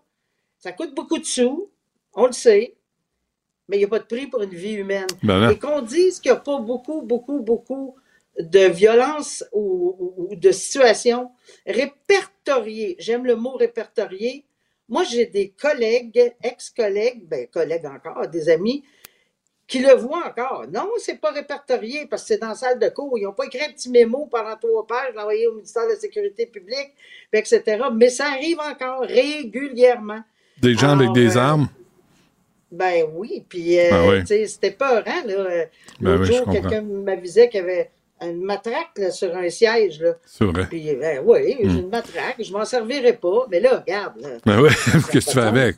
Euh, avant qu'on se quitte, Nicole, juste un mot sur Grenon, parce que le fait que tu aies pris le temps de- d'expliquer que le juge François Huot avait pris un jour et quart, un jour et demi pour donner ses directives au jury, finalement, ça a pris 40 minutes au jury pour dire il s'en va dedans. là. 40 minutes au jury, deux choses, c'est qu'ils ont écouté 4-5 semaines, 6 semaines de procès, puis c'était évident. C'est tellement clair, la preuve. Mais on peut pas, le juge, quand il a parlé pendant une journée et demie, il peut pas dire c'est clair la preuve qu'on. Alors, il est allé dans tous les fins de détail. Mm. Et je répète que tout donné à mon humble avis dans les directives pour aller dans un sens ou dans l'autre.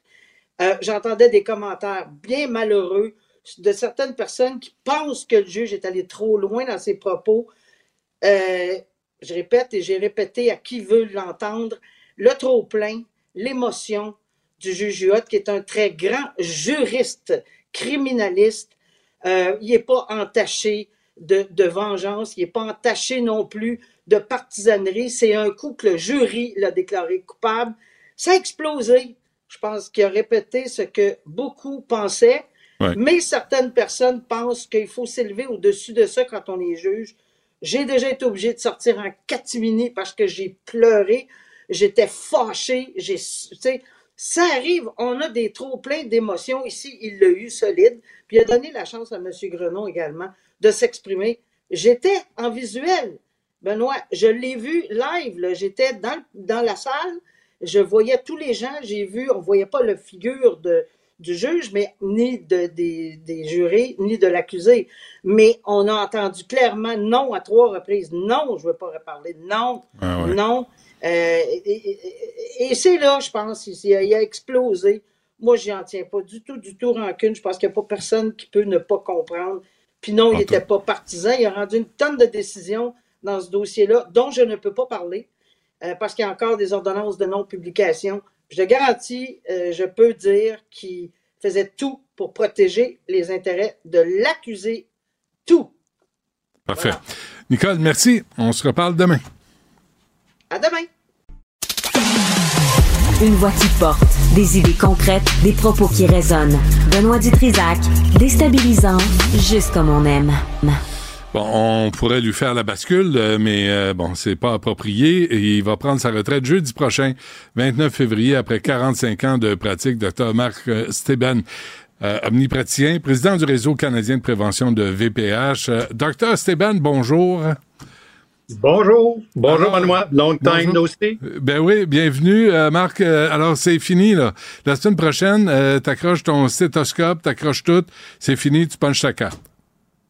La RAMQ, la RAMQ. Je garde la recherche, je garde euh, les conférences, euh, l'écriture, euh, je garde. Qu'est-ce que- la RAMQ, Avant de parler de. Gaétan Barrette, euh, Marc Steben, qu'est-ce que tu retiens de ces 45 ans de pratique? C'est quand même quelque chose dans la vie d'un homme, là. Ben, moi, je te dirais, le- le- le- la chose majeure, moi, je pense, c'est la dévalorisation de la médecine familiale. Euh, le fait aujourd'hui qu'on est devenu un peu comme la poubelle de, de- du système, tout ce qui va pas, on le pitch chez les omnipraticiens, que ce soit le ministère, que ce soit les pharmaciens, les spécialistes, euh, la SAC, la CSST, euh, la CARA, c'est tout le temps le médecin. Médecin de famille, médecin de famille, médecin de famille. Puis, euh, les, les allègements là, que M. Dubé vient d'annoncer dans la paperasse, est-ce que ça a vraiment un impact sur votre vie au quotidien, sur la, la façon que vous, vous travaillez? Ben, pas du tout. Euh, moi, je disais, c'est un peu comme si la tour euh, la place Ville-Marie est en feu, là, puis tu donnes un compte-goutte à un pompier. Tu dis, let's go, va m'éteindre ça. Ouais. Tu sais, là, 138 000 visites, là, c'est quoi, là, dans le système de santé, là, au Québec? Euh, je dis, regarde, oui, c'est mieux que rien du tout, mais il y a tellement de choses à aller chercher ailleurs. Puis le ministère en est responsable pour beaucoup de, de, de cette paperasse-là qui étouffe. Tu sais, il y a quelqu'un, il y a quelques années, qui avait présenté un rapport puis qui disait, si au Québec, tous les médecins arrêtaient de faire le papier, là, fret net sec. C'est comme si demain, j'ajoutais 650 médecins à temps plein. 650, pas deux, pas trois, là. Mhm. Puis donc, pourquoi- actuellement, le, le ministère euh, ne, ne rend pas la médecine familiale intéressante. Donc, 76 postes qui sont pas remplis cette année en médecine familiale. On est les rois pour les postes non remplis en médecine familiale à travers le Canada depuis plusieurs années. Et c'est un autre, peut-être 650 postes de médecins qui, s'ils avaient été remplis, on n'aurait pas le même problème qu'on a actuellement. Mais c'est le ministère qui, qui a la clé du contact euh, pour euh, diriger ça. Mais les, pourquoi- les mesures annoncées, tu te rappelles, avant Noël, il annonce des mesures pour les médecins qui partent à la retraite. Grosse affaire avec les boss, puis M. Dubé. Les as-tu vues, ces mesures-là? On est rendu le 22 février 2024. Hmm. OK, je On sur une pas. d'affaires, euh, Marc Sébène, là, parce que tu dis euh, la place Ville-Marie est en feu, puis on donne un compte-goutte euh, aux, aux pompiers. Qu'est-ce que ça... Comment t'interpréterais un vrai boyau de pompiers pour éteindre l'incendie? Qu'est-ce que c'est quoi ce boyau-là? Ça représente quoi? Ben, moi, je pense que le, système des GMF, c'est déjà un bon départ. Le problème, c'est qu'il faut les staffer, il faut leur mettre il faut leur mettre les intervenants. Moi, ici, je travaille dans un milieu absolument spectaculaire. On a deux pharmaciennes, une travailleuse sociale psychothérapeute, une ergothérapeute santé mentale. Mais il manque beaucoup de monde dans l'équipe qu'on travaille. Moi, les patients diabétiques, l'hypertension, euh, les personnes qui veulent avoir des traitements pour l'obésité, des choses comme ça, c'est toute mon équipe qui fait ça. Eux autres ont 40, 50 minutes qui peuvent s'asseoir puis faire du bon counseling, tandis que moi, je vois une personne aux 20 minutes, on éteint un peu les feux. Mais euh, tu sais, il faut le pousser, ce système-là. Il faut lui donner les ressources qu'il faut pour qu'il fonctionne bien. Quand tu euh, parles des jeunes en médecine résidence non comblés, 76 postes, moi j'ai entendu dire, Marc Sében, omnipraticien, que les jeunes sont aussi pour l'argent, puis ils vont vers le, le métier de médecin spécialiste parce que c'est beaucoup plus payant.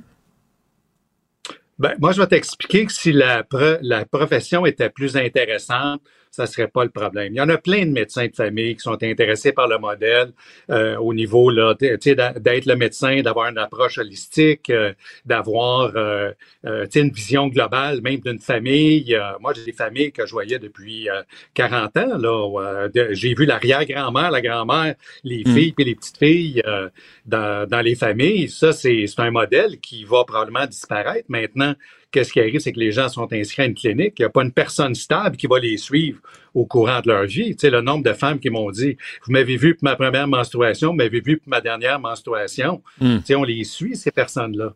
Ouais. Mais en même temps, euh, justement, là, tu sais, il y a des. La, la, la Fédération des omnipraticiens, là, docteur Amiot, qui envoie une mise en demeure au, ministère de la Santé, au ministre de la Santé, quand il y a 13 000 patients, au lieu de dire, savez-vous quoi, on s'en occupe de ces 13 000 patients-là. Tu sais, au lieu d'être en confrontation, d'être en collaboration, moi, comme citoyen, ça me choque. Ça me vexe de voir ce comportement-là. Ben, moi, je vais te dire, tu sais, on parle, je pense, de 13 000 patients vulnérables à Ouais. trouver des médecins de famille. Le problème, c'est qu'un patient, plus qu'il est vulnérable, plus tu as besoin de ressources. Ben, essaye donc d'avoir une psychologue en crise, toi. Il n'y en a pas. Nous autres, il n'y en a pas. Là, on a des papiers puis demander que cette patiente-là soit vue en priorité. Elle ne sera pas vue en priorité. Il faut qu'elle passe par un comité, puis il faut qu'elle passe par d'autres papiers, puis d'autres évaluations. Puis après ça, on va vous dire si on va vous prendre. Puis si on va vous prendre, on va vous dire c'est qui qui va vous prendre. Fait qu'actuellement, on est devenu le, royaume des, de la paperasse. Euh, on dit là, les paperless office, des papiers, euh, des, bureaux sans papier. Je n'ai jamais eu autant de papier. Si, j'aurais pas voulu te, te, te donner mal au cœur, j'aurais pu te faire la photo de mon bureau avec les piles de papier que j'ai. Euh, encore, Ben ouais, ça n'arrête pas. Là. C'est parce que t'es traîneux, c'est pas pareil. C'est parce que t'es Hey! traîneux. Ramasse-toi, ça gramouille. Hey! Tu sais, mets de l'ordre dans Ouais. tout ça. Ben moi, je vais te dire, cette semaine, j'ai un patient que- qui est en arrêt de travail, son dossier a 132 pages.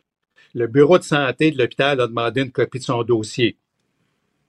La même semaine, la compagnie d'assurance qui paye son absence long terme me demande la- les 132 pages de Encore. photocopie patient. Tu sais, des photocopies, là, on peut pas avoir un site sécurisé qu'on peut télécharger des choses euh, plutôt Ben oui. que d'envoyer du papier, puis ça coûte cher, puis ça prend du Ouais. temps de personnel qui pourrait faire d'autres choses. OK, mais sur les 13 000 patients vulnérables, Marc Steben, là, euh, il y en a là-dedans qui ont le cancer, il y en a qui doivent être vus puis être référés à un oncologue. C'est ça, je peux pas croire que pour toutes sortes de raisons, il faut négocier l'approche des omnipraticiens pour gérer ces cas-là. Euh, gérez-la, gérez ça, puis vous négocierez après. Ouais, le problème qu'il y a, c'est que si on avait le staff pour le faire, on a des clientèles, puis la, clientèle aujourd'hui, elle vieillit, elle a plus de maladies, il y a plus de médicaments à gérer, il y a toute la paperasse. euh, donc, euh, les, les conditions, c'est vraiment l'approche avec des équipes multidisciplinaires. Mais on a comme des équipes multidisciplinaires, euh, c'est un peu comme si le Canadien jouait à trois joueurs contre cinq à toi et soir. Tu sais, à Ah, un moment donné, le monde a bien beau avoir du cœur, puis à un moment donné, Ouais. il s'essouffle. C'est pas ça qu'ils font, le Canadien? Ils perdent tout le temps. Là. Je pensais que c'est jouent à 3 contre 5. Ben, tu sais, tu sais, je te dis des exemples, là, Benoît. Là, Ouais. tu sais, Dernièrement, Ouais. ils nous ont dit qu'ils faisaient, on avait 760 000 consultations chez les spécialistes demandées par les OVNI qui étaient en retard. Fait que là, ils ont dit qu'ils ont fait une épuration. Sais-tu qu'est-ce qui est arrivé? C'est que tous les gens qui dépassaient 12 mois, ils ont tous envoyé les notes aux médecins. Êtes-vous capable d'appeler vos patients pour leur demander s'ils ont encore besoin des rendez-vous? C'est pas nous autres, c'est le système, ça, là. là. Pourquoi leur pitcher dans le bureau des médecins? Ouais. Il y en a Mais- plein de ça. Là. Le CARA, la CSST, l'IVAC, euh, les, les, les, les compagnies d'assurance, ça n'arrête pas. Là. Ils Mais là, les avoir- gens- On voit le patient. Mais parlons des gens on là, voit les patients, ils veulent avoir la copie du dossier tout de suite, la journée même. Mais, mais les gens qui attendent là, depuis un an puis deux ans, moi j'en connais une là, qui a une pierre à la, à la gorge. cher- L'ORL a dit j'ai 500 patients avant vous, madame.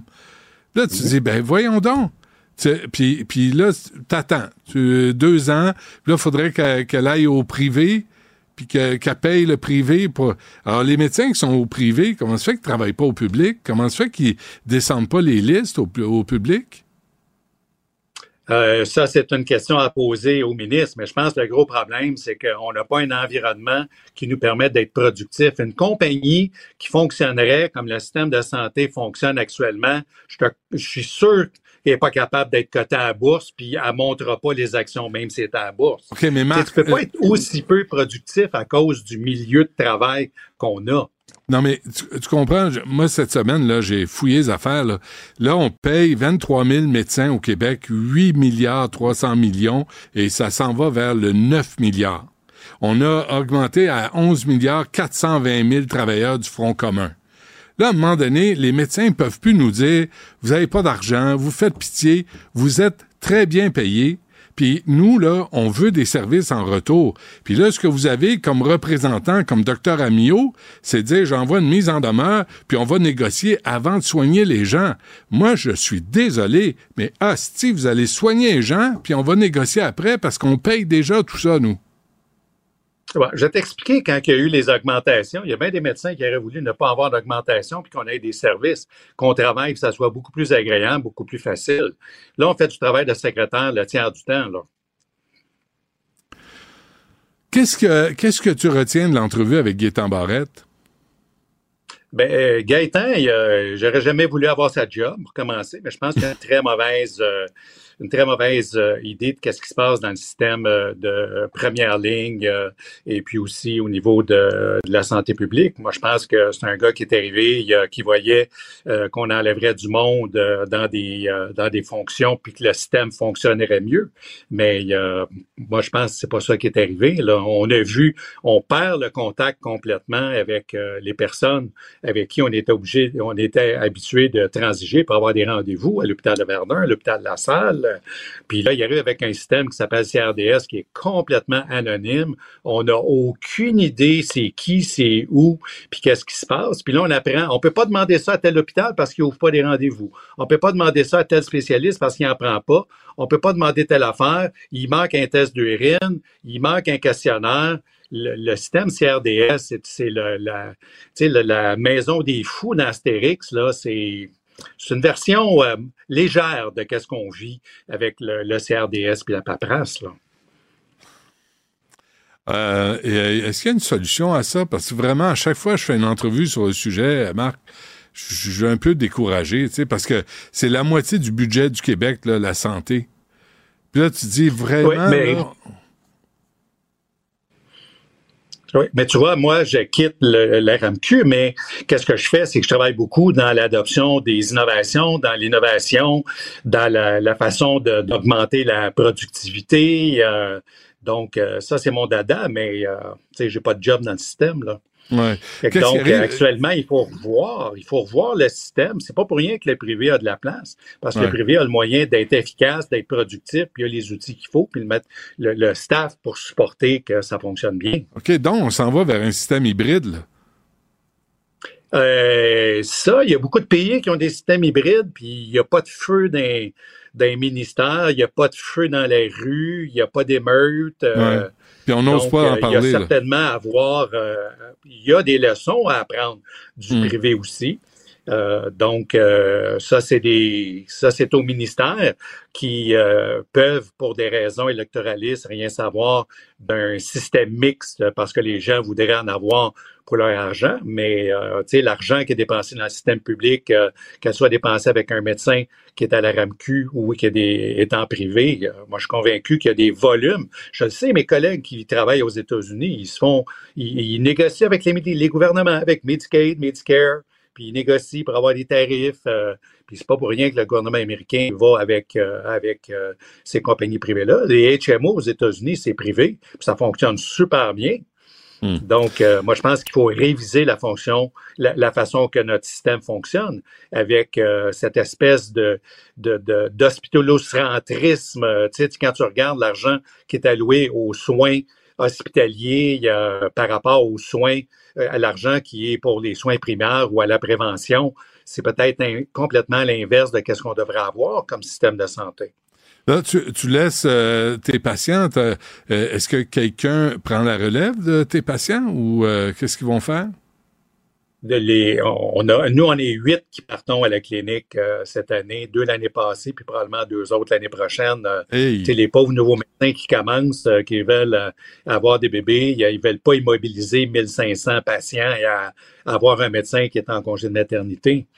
donc, moi, je pense qu'il va falloir s'armer de patience, puis on en a probablement pour dix ans avant d'avoir fini de traverser le désert. Bon, ben merci pour ces excellentes nouvelles, euh, Marc. Et tu t'en vas, tu t'en vas en Afrique euh, aussi pour faire de la prévention? Oui, ben c'est ça. Là, je travaille euh, dans un projet de recherche là, du président Biden, le Moonshot for Cancer.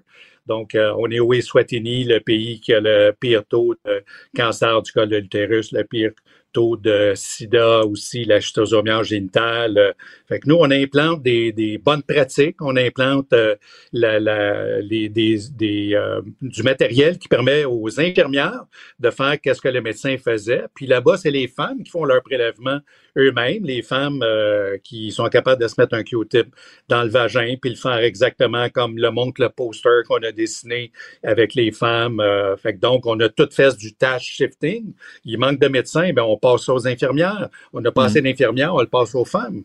Mm. donc, euh, on est beaucoup dans l'adoption des aussi des approches multidisciplinaire. Donc, on voit les femmes pour quatre maladies dans la même visite et non pas une à la fois.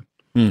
Et ça, le, vaccin du VPH, euh, ça, c'est arrivé il y, a, il y a 20 ans, il y a 25 ans, puis c'est un vaccin qui est efficace, malgré tous les, toutes les campagnes Très efficace. Ouais très sécuritaire, très efficace. Le problème, c'est que la majorité des doses ont été données dans des pays euh, riches. Et puis, euh, ces pays riches-là, euh, on le voit, j'ai publié la revue de huit études différentes qui avaient été faites au Canada, soit pour les condylomes, les infections, les précancers euh, du col de l'utérus. Et on voit à travers le Canada des réductions qui ont été beaucoup plus importantes puis beaucoup plus tôt que qu'est-ce qu'on avait prévu. Et puis, dans les pays où tout le monde connaît quelqu'un qui est mort de cancer du col, il ne demanderait pas mieux de demander d'avoir le ben vaccin, mais il y a un problème d'accès à cause du coût qui vient avec, euh, avec le vaccin. Mais on, on est sur la route pour l'élimination du cancer du col de l'utérus en 2030. C'est bon. Euh, Marc Steben, euh, médecin omnipraticien, président du Réseau canadien de prévention du VPH, à la tâche depuis 45 ans. Marc, je te souhaite une, une simili-retraite mais surtout de la santé là pour continuer ton travail parce que tu as travaillé beaucoup hein on s'était rencontrés au début de la crise sur le sida euh, tu as travaillé beaucoup pour la santé sexuelle des Québécoises et des Québécois puis je pense que ce que tu as fait pour la société ça a été important Merci, Benoît. À la prochaine. Merci, Marc. Au revoir. Joignez-vous à la discussion. Appelez ou textez le 187 Cube Radio 1877 827 2346. Antoine Robitaille est avec nous. Monsieur Robitaille, bonjour.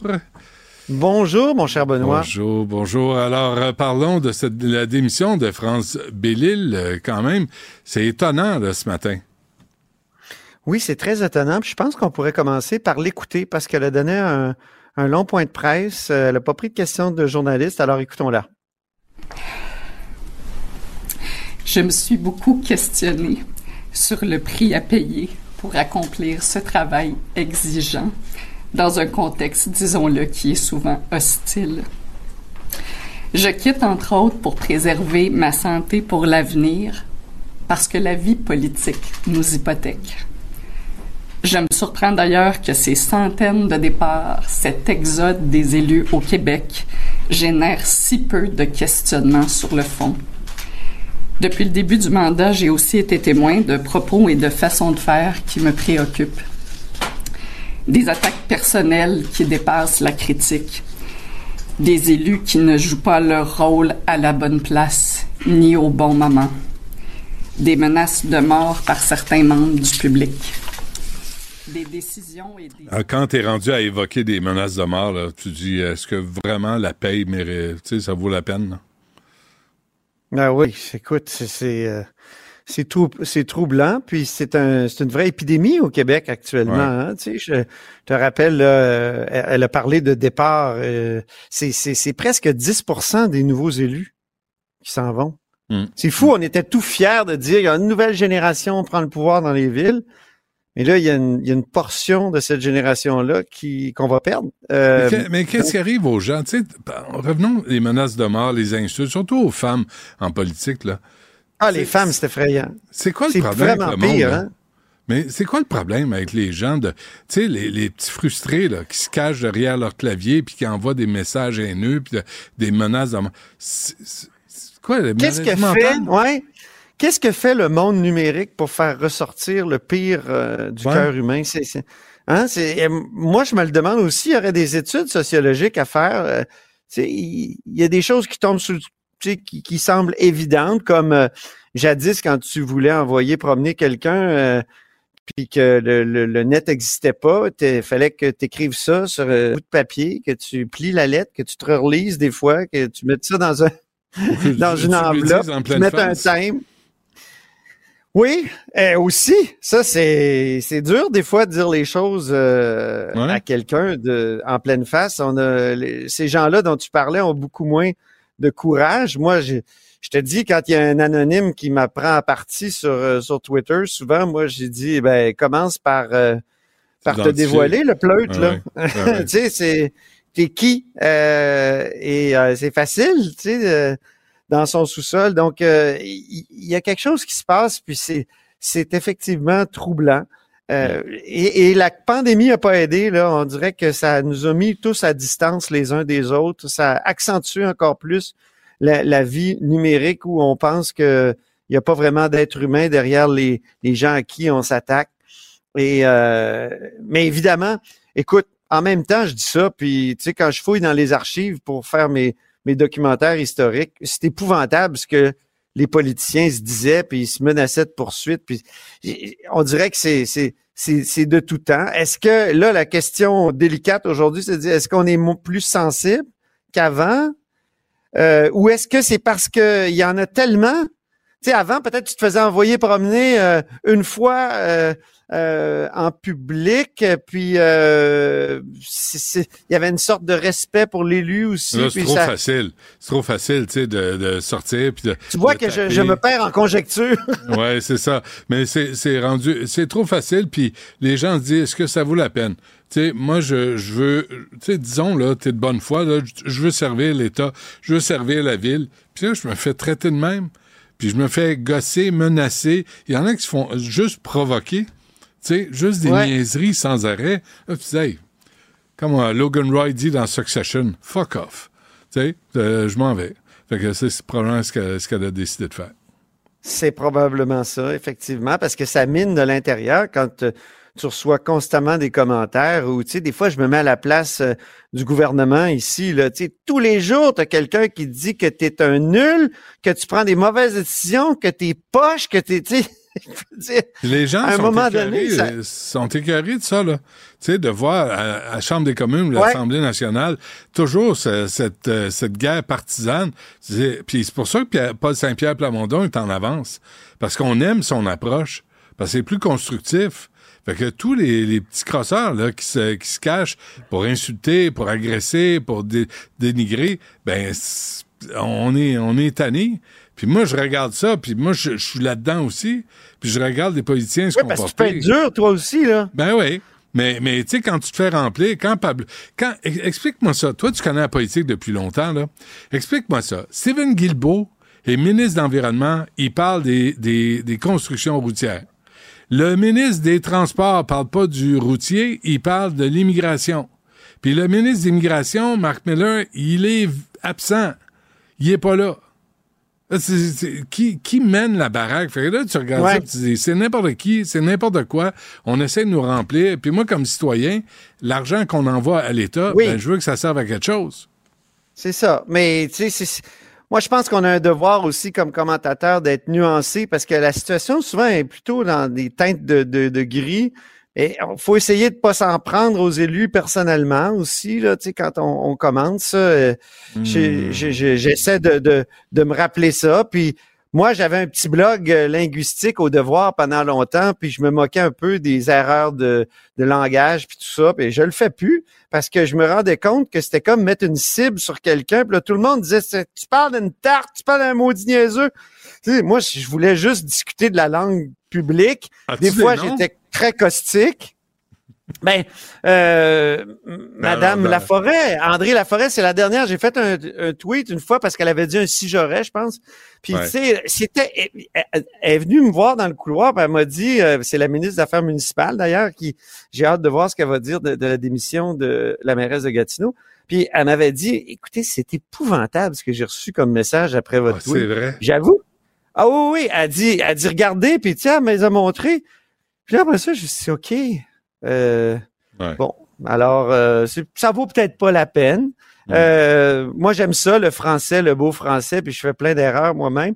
Mais peut-être que ça vaut pas la peine de, de, de mettre une cible sur des, des, des, élus qui souvent sont pleins de bonne volonté. Là. Écoute. ouais, mais ouais, en même temps, tu sais en même temps, euh, l'exemple de Pablo Rodriguez, moi, tu sais, celui qui a beuglé en chambre, qui gueule, puis euh, tu sais, à un moment donné, il prend la parole, tu sais, il, provoque le gouvernement du Québec. Venez à la table, négociez pas dans la, sphère publique puis tu te rends compte qu'il n'y en a pas de table, puis qu'il nous bullshit, puis, puis la question de l'immigration, il prend pas ça au sérieux, ah, puis, il nous doit un milliard, puis il nous... Non, non, mais c'est ça. C'est ça, il faut, critiquer, c'est sûr, c'est sûr. Mais est-ce que tu irais jusqu'à dire que c'est euh, un, un, un trou de cul, un, un gars qui, tu sais, on entend là, sur certaines radios. Non, j'ai pas dit ça. J'ai pas dit ça. Je, tout ce que je, dis, comprends, tu sais. c'est- il passe beaucoup de temps à se coiffer. ou c'est un que- déficient, ou tu sais, c'est un, tu sais, Ah, ben euh, non. moi, à Non, Québec, on entend des, on a des radios, là. euh, Oh oui? tu sais, euh, mettons que t'écoutais André Arthur dans le temps, là. euh, Ouais, ouais, ouais, ouais, c'était pas, pas facile. C'est, Euh, c'est des attaques personnelles, puis tu sais, c'est... euh, j'ai, un collègue qui s'était fait traiter de... qui a fait par lui de... une face de prêtre pédophile, t'imagines? Tu sais, on peut dés- être en désaccord avec quelqu'un, mais... Mhm. Mhm. Donc, ça existait avant aussi, les réseaux, mais je pense que c'est décuplé par les réseaux. Puis il y a des gens aussi qui ont pas l'habitude. Puis en plus, quand tu es un élu, ben, tu es une sorte de fusible. Toutes les, les, les frustrations de la société passent par toi. Mais puis, des euh, menaces de mort, tu sais, c'est le bout du bout, là. Un moment Ah, il faut oui. se calmer. OK, un mot sur les demandeurs d'asile. toi? Euh, un mot de... On peut pas en parler, mais tu sais, je veux dire, euh, Ouais. Mhm. les personnages publics, c'est ça. Ouais. En tout cas, oui, vas-y. Ouais, ouais. Euh, oui, oui. Non, puis la police débarque, puis la police va rendre visite euh, au SMAT euh, qui t'a envoyé une menace de mort. Puis, euh, puis là, hop là, le SMAT t'écrit, ou il il t'écrit, il présente ses excuses parce qu'il se rend compte qu'il y a des conséquences, puis que là, Exact. la plainte, puis tu maintiens la plainte, là, il se ramasse devant le tribunal, puis il va peut-être avoir un casier judiciaire, va peut-être l'empêcher d'aller en vacances dans un tout inclus euh, à Puerto euh, Banano. Tu sais, fait que euh, soyez réalistes dans, dans vos actions. Euh, les Exact. CPE, les CPE, Antoine.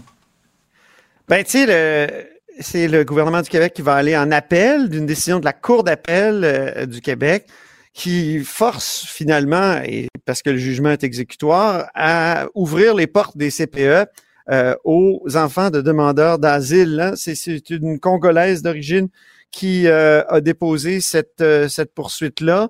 Ça a échoué en cours supérieure en grande partie. C'est allé en appel, puis là, elle a gagné un cours d'appel.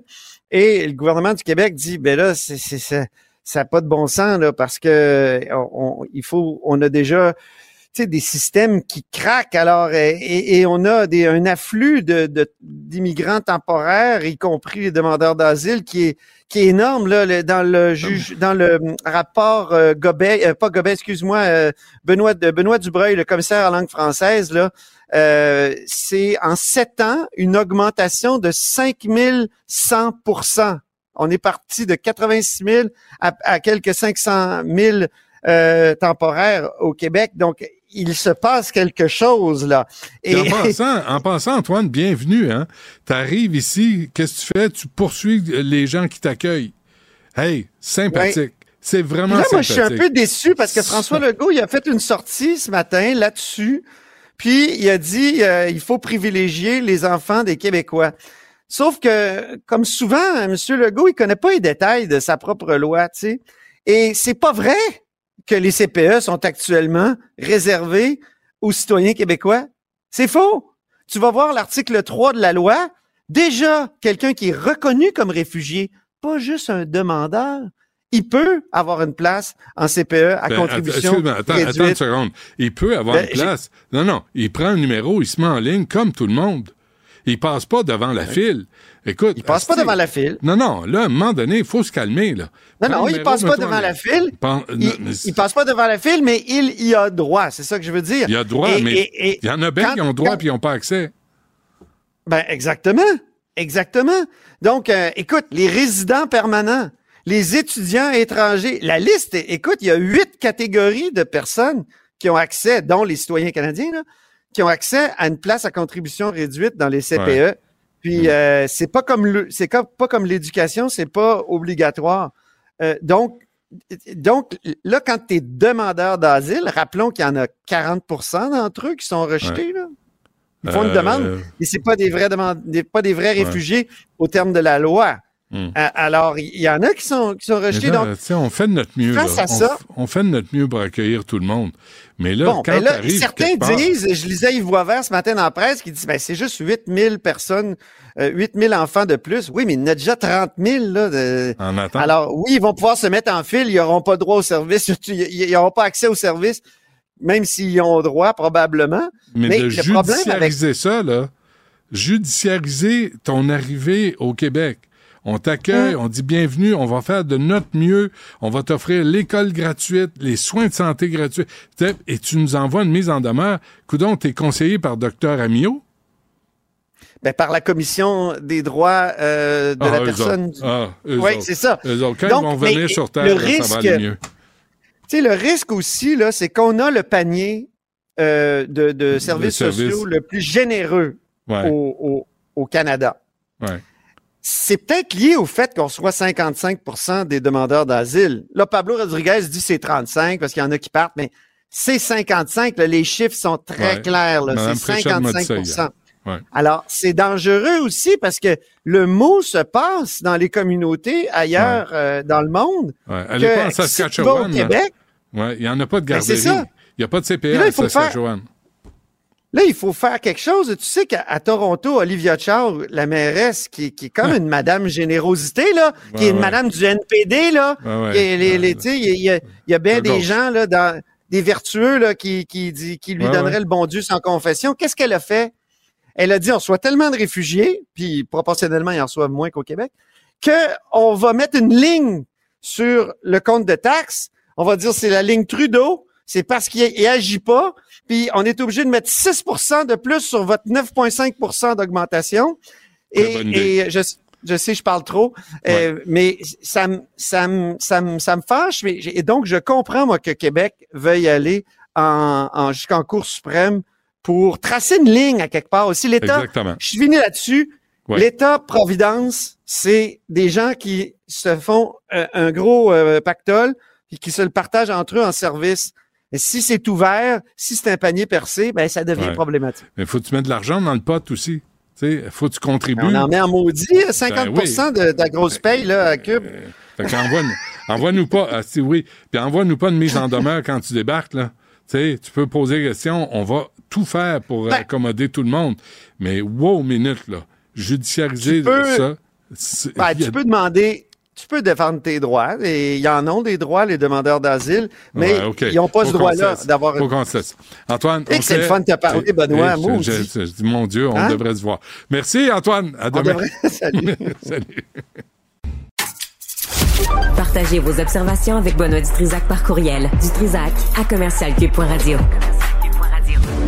Bon, on va euh, revenir sur le ministre de l'Environnement qui dit qu'il n'y aura pas de... euh, mon gouvernement a pris la décision de cesser d'investir dans de nouvelles infrastructures routières. Il a dit ça, Stephen Guilbeault, la semaine passée à Montréal lors d'une conférence sur le transport. Avec nous, Xavier Barcelou-Duval, porte-parole du Bloc québécois en matière de transport. Monsieur Barcelou-Duval, bonjour. Bonjour. Première affaire, là, j'en parle depuis tantôt. Là, le ministre de l'Environnement parle des projets, infra- des nouvelles infrastructures routières. Le ministre des Transports parle de l'immigration. Puis le mini- ministre de l'Immigration, il est nulle part, c'est un fantôme comme Casper. C'est-à-dire, euh, c'est cohérent hein, avec le gouvernement de Trudeau? Ben, c'est particulier, mais je dirais que la, la raison pour laquelle il marche comme ça, c'est parce qu'à Ottawa, il y en a un paquet qui parlent pas français, qui habitent pas au Québec, puis qui connaissent pas notre réalité. Fait que des fois, il essaie d'envoyer un ministre qui va être capable de connaître un peu notre réalité puis d'en parler pour répondre au nom du gouvernement, mais qui connaît pas vraiment le dossier. Fait que ça donne toutes sortes de choses étranges. Là. Mais vous l'avez convoqué, là, euh, Stephen Guilbeault et Pablo Rodriguez, pour lui poser quelques questions. Oui, euh, Pablo Rodriguez, euh, le ministre de l'Environnement, euh, Stephen Guilbeault, et aussi le ministre de l'Infrastructure, Sean Fraser.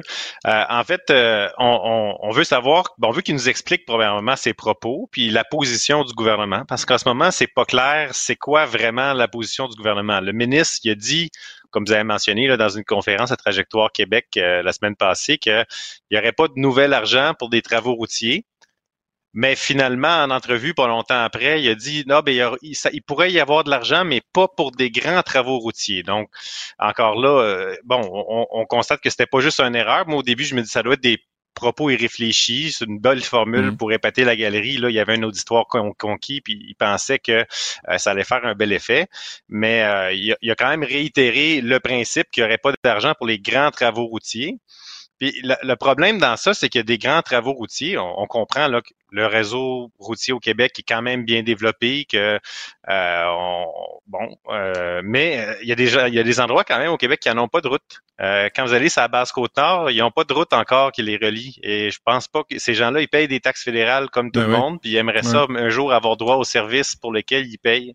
Il y a des Stephen gens aussi. Guilbeault, Stephen Guilbeault disait le réseau routier du Canada est parfaitement adéquat. Disait, là, ça hurle euh, de la Colombie-Britannique à Terre-Neuve. Ça hurle partout. Ben oui, ben, est-ce qu'il est parfaitement adéquat? La réponse, je pense que c'est non. Puis je pense que vous parliez tout à l'heure aussi de ça, la, question des propos sans nuance. Ben, on est là-dedans. On est dans un ministre qui a une idéologie, puis c'est correct euh, d'avoir l'idéologie de dire on veut avoir moins d'argent dans les routes, privilégier le transport en commun. On est là-dedans. On pense que c'est important de limiter l'étalement urbain, de faire en sorte que aussi on désengorge nos routes avec des infrastructures de transport collectif. Mais la réalité, c'est que c'est pas tout le monde qui habite à côté d'une station de métro ou d'une station du REM. Là. Mais Il y a là, des vous gens qui citez habitent Daniel Smith là, euh, de l'Alberta. Vous êtes en train de virer conservateur albertain, vous, là. Écoutez, ça, ça pouvait pas être un plus beau cadeau que ça aux conservateurs, effectivement. Là, ils ont des, tout déchiré leur chemise pendant des heures au Parlement. Ils en Ouais. ont parlé toute la semaine passée. Ils en ont parlé pendant deux heures de temps en comité hier. Euh, puis, moi, personnellement, je trouve que c'est une formule malhabile qui, qui est peut-être, je sais, on sait pas, est-ce que c'est la pensée, probablement le fond de la pensée du ministre, mais on sait pas si c'est la vraie position du gouvernement. Ce qu'on nous dit, c'est que la position du gouvernement n'aurait pas changé. Euh, ce que je trouve triste, moi, c'est que en fait, on parle pas de la bonne affaire. On, on- parle de euh, quelle est la, la question que tout le monde se pose, en fait, c'est parce que ça a amené une confusion sur justement la direction que le gouvernement prend. Hmm. C'est- C'est c'est là qu'il y a le problème au bout du compte, tu sais, parce qu'il y a des propos sans nuance comme ça, sans, euh, disons, euh, sans réflexion, sans, sans, sans côté pragmatique, parce que quand on est des gestionnaires, on n'est pas des militants, donc on doit prendre des décisions pour l'ensemble de la population, puis tenir en compte l'intérêt ça, public, puis différence. prendre- dire qu'est-ce qui Ouais. est intelligent de faire dans les circonstances? Monsieur Barcelou Duval, euh, d'abord, euh, j'ai pas entendu, tu sais, je, je comprends, je suis d'accord avec vous. Stephen Guilbeault, c'est un militant de Greenpeace, et on comprend son approche. Euh, mais en même temps, il dit pas de, pro- de grands projets routiers. La différence entre les grands et les petits, on peut comprendre, mais il propose pas de nouveaux projets pour les transports en commun pan-canadiens. Euh, le, le, le train, là, le train à grande fréquence, ça vaut pas de la merde, là. C'est pas, pas d'un train à grande vitesse. C'est juste, il y a plus de trains sur les rails qui vont pas vite. Mais ça change rien. Non, puis le gouvernement, ben, vous parlez du train, là, ça fait trois élections qu'ils font là-dessus. Là. Nous, Ouais. on- effectivement, on en est de dire ça sert à rien de faire un projet qui va donner, qui va juste permettre de gagner 20 minutes entre Montréal et Québec. Parce qu'en ce moment, le projet sur la table, c'est ça. là, C'est de dire on va faire des nouvelles rails, des rails dédiés. Le, le pro- le train va arriver à l'heure plus souvent, mais vous allez gagner juste 20 minutes. Mais au final, 20 minutes, euh, les gens qui, qui, qui prennent leur auto vont quand même arriver plus vite que ceux qui prennent le train. Donc, c'est clair qu'il y a un problème avec ce, ce- ce train-là, d'une part, puis on demande qu'il y ait plus de vitesse, puis qu'il connecte les centres-villes, pas qu'il arrive dans, dans, l'ouest- dans, dans le nord de l'île, par exemple, puis que les gens soient pris à, à traverser toute la ligne orange pour arriver au centre-ville, parce qu'en ce moment, c'est aussi ça qui est sur la table. Ouais. Puis il y a un autre problème, toujours dans les trains, c'est que on, on parle de ce train-là, mais on parle pas du reste des trains de juridiction fédérale en ce moment, qui sont du juri- que- que- des trains de Via Rail qui desservent les régions.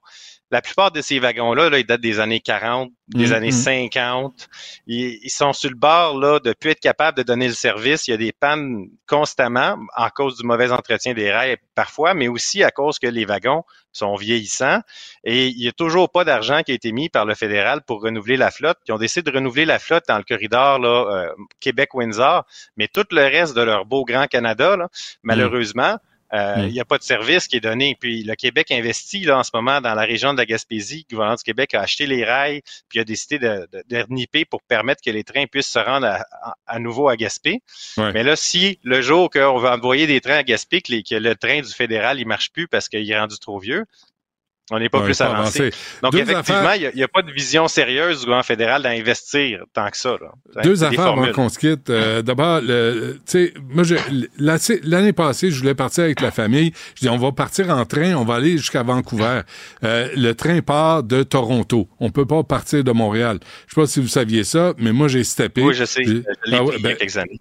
Ben, moi, je, je trouve ça aberrant. Tu sais, Ouais. faut que tu partes de Toronto. Le train part pas de Montréal. Puis, euh, Via Rail, le siège social est ici à Montréal. En passant. Et le train à Mégantic, là, il passe toujours dans le centre-ville. le train, tu peux le prendre de Montréal à Toronto, puis après, tu le prends un autre train à tu Toronto. fais un transfert, ouais.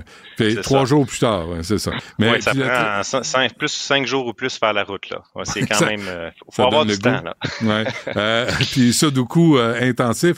Ben, euh, à, Mé- à lac Mégantic, à Mégantic, là, il y a le train, il passe toujours dans le centre-ville. C'est toujours pas réglé cette affaire-là. Non, c'est pas réglé. Puis aussi, il y a eu un, beaucoup de grogne dans la population parce qu'ils n'ont pas été écoutés dans le développement du projet. Donc, ça aussi, ça, pose problème. Puis ce qui est triste, c'est que les gens là-bas, ils aimeraient être capables de parler au ministre des Transports, puis ils nous disent tout. On n'est même pas capable d'avoir une conversation avec le ministre. Il vient, il est venu euh, cette semaine, je pense à Sherbrooke, à annoncer des autobus, mais, euh, mais euh, il n'a pas répondu aux questions. Puis c'est enfui tout de suite qu'ils ont, qu'ils ont arrêtez de, donc. de- de parler d'autres sujets. Je vous crois pas, vous êtes langue sale. Euh, je peux pas croire que Pablo s'est enfui sans parler au peuple. Euh, moi, je je peux pas croire ça. Non, mais sérieusement, là, j'espère que vous allez avoir des réponses à vos questions. Euh, c'est quand ça? Quand est-ce que vous les entendez? Qu'on entend, en fait, on ne sait pas. La motion qu'on a votée, c'est d'ici deux semaines. Fait que ça donne le temps Ah, au gouvernement puis aux ministres de faire de la place dans leur agenda. Parce que, par exemple, s'ils ont des Ah affaires bien serrées, ben, ils peuvent se, deux semaines, je pense, c'est un délai qui est raisonnable pour, pour avoir justement. En tout cas, moi, si je serais eux autres, je ferais une conférence de presse ou je ferais un point de presse puis je clarifierais mes propos euh, Mm. plutôt qu'attendre deux semaines à ce qu'on continue à spéculer sur quelle serait peut-être la position du gouvernement puis quelle est leur politique. Puis à la place de Steven, je serais clair, je dirais ben euh, j'ai fait une gaffe, puis euh, mes propos ont dépensé ma passé, mais ça correspond à mes valeurs. Parce qu'en fait, des, des, des propos comme ça, moi, je pense que ça montre qu'ils sont déconnectés des gens qui habitent en dehors des grandes villes comme Montréal, puis ça explique peut-être aussi en partie pourquoi ils ont si peu de députés en région. Euh, probablement. Ça, en tout cas, on va, on va attendre d'ici deux semaines. Ça va à la vitesse euh, du train à travers le Canada. De toute façon, c'est représentatif, c'est symbolique. Euh, Monsieur euh, Barcelou Duval de- du Bloc québécois en matière de transport, euh, on a hâte de voir ce que ça va donner, cette conversation-là, euh, avec euh, Stephen Guilbeault, Sean Fraser et euh, Pablo Rodriguez, le seul et l'unique. Merci. À la prochaine. Merci. Philippe Richard Bertrand. Est-ce que quelqu'un qui calcule? Je capote. T'imagines combien ça coûte? Entrepreneur et chroniqueur passionné. Qu'est-ce que tu veux de plus? Philippe Richard Bertrand. Rien pour tout. Euh, Philippe Richard, bonjour. Salut, salut. Euh, c'est pas à toi, Stéphanie? Il faut, faut, faut Non. Ah, lui Philippe avant. Richard, un rendez-vous? Ah oui? C'est bien correct. Ah, t'as un rendez-vous? temps. il faut que j'aille au bureau. T'es pas habillé pour avoir un Oui, rendez-vous? oui, oui, là? non, mais c'est avec des partenaires d'affaires. OK, mais tu vas te changer? Non. Ah. Rendez-vous Des interne. partenaires non, d'affaires sportifs. Oui, sportif, Ah c'est oui, ça, OK. ça. Euh, le, le fond de la FTQ, euh, Can Pereira doit se tourner euh, dans, Il dans doit, son rire, salon. il doit rire en tabarouette. Ouais. Alors, la, la- la- la FTQ est partenaire avec un entrepreneur qu'on surnomme le roi du J-Proc. C'est le plus gros entrepreneur de J-Proc euh, au Québec. c'est une personne qui roulait énormément. Bon, on- euh, les journalistes d'enquête ont déterminé il y a quelques mois qu'il emmenait large en termes de train de vie. Des voitures de luxe, on parle de 10 000 à 50 000 dollars de voitures de luxe par mois de location, euh, beaucoup d'héroïne, cocaïne, des escortes, tout aux frais de la compagnie. Pas dans le J-Proc, là. non, non, ben, Ah, il- en fait, il fumait peut-être les feuilles, là, je sais pas, je sais pas, là, mais, mais il emmenait large. Sauf que là, la, la compagnie, l'économie, les taux d'intérêt, euh, c'est ralenti, on construit moins. Là, à un moment donné, il n'y a plus rien qui faisait un sens mathématique. là. Puis là, ils ont- la Banque Laurentienne a tellement pogné les nerfs, ce qui est, ce qui est, ce qui est rare puis pas rare, mais quand la banque pogne les nerfs, elle nomme ce qu'on appelle un séquestre. Donc, elle force l'entrepreneur à, tu sais, va-t'en chez vous, signe plus de chèque, t'as plus accès à rien. Il doit même pas avoir accès à ses propres courriels. Puis la banque nomme un superviseur. Puis quand la banque a fait ça, ils ont réalisé qu'il y avait un homme de main de la mafia qui gérait finalement l'entreprise.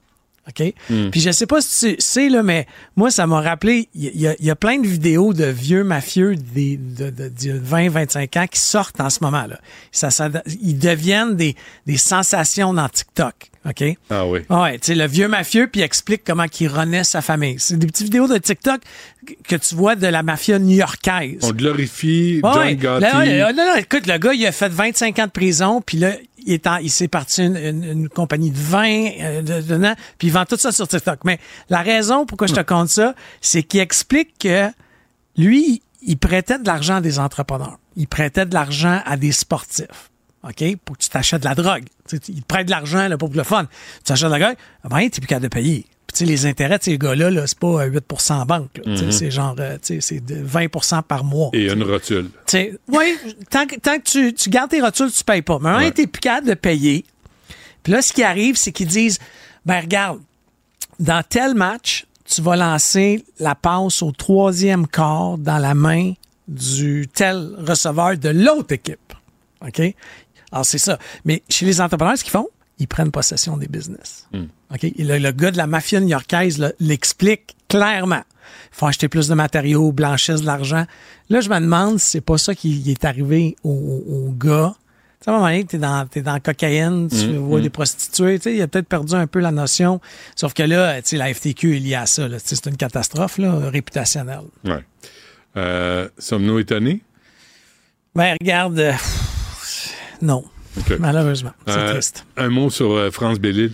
Ouais, France, mais en fait, c'est triste ce qui se passe. La seule affaire que moi je me demande, c'est il va falloir prendre soin de nos élus. Puis là, je sais que Non, non, non, non, je suis d'accord. OK, OK, j'avais peur, j'avais peur avec mon sujet aujourd'hui. mais non, mais non, Parce mais que je faisais juste, tu sais, ces gens-là se font violenter dans les médias sociaux, se font harceler.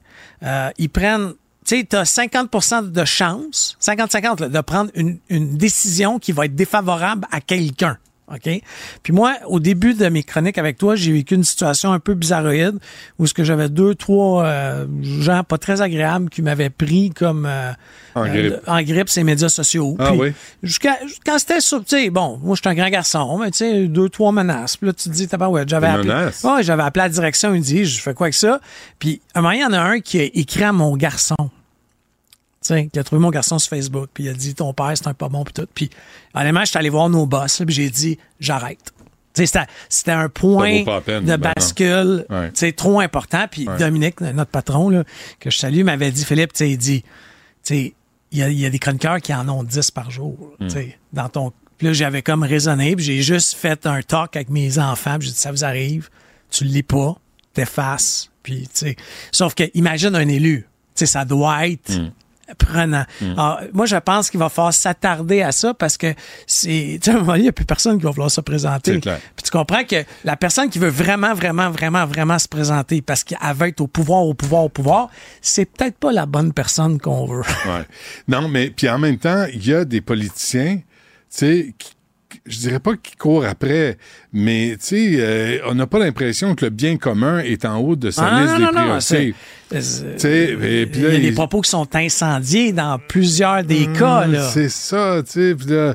Présentez-vous à la table de négociation, puis négociez pas en public. Il n'y a pas de table de négociation. Tu nous dois un milliard, tu nous ris en pleine face, tu nous donnes les faux chiffres sur une réalité. Ça, ça vient chercher le monde. Mais c'est sûr que dans toute situation, si t'es pas authentique et honnête, ça va te péter d'en face un jour. Je pense qu'on est capable de reconnaître ceux qui font du mieux qu'ils peuvent ou qu'elles peuvent. Hmm. Ceux et celles qui font du mieux, tu sais, qu'elles- et qu'elles peuvent. Puis je pense qu'on est capable de voir ça. Mais après ça, hey, imagine un politicien là, qui dirait Hey, je me suis trompé. J'ai fait une mauvaise erreur. Tu non, mais, non, mais imagine. imagine. Bon, remis à boire? tu sais? C'est- c'est- non, non, mais ça, honnêtement, je pense que ça changerait la donne, puis ça rendrait ces gens-là plus humains. Puis, deuxièmement, on arrêterait de taper dessus continuellement. C'est parce qu'ils sont jamais dans le tort. C'est ça qui fatigue les gens. Mine de rien, t'es plein de sagesse. Euh, Philippe Richard, merci. Salut. Bon meeting. merci. À demain.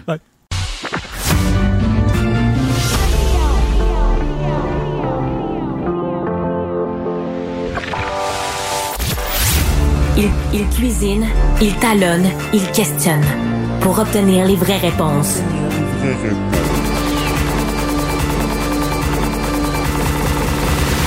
Du Trisac.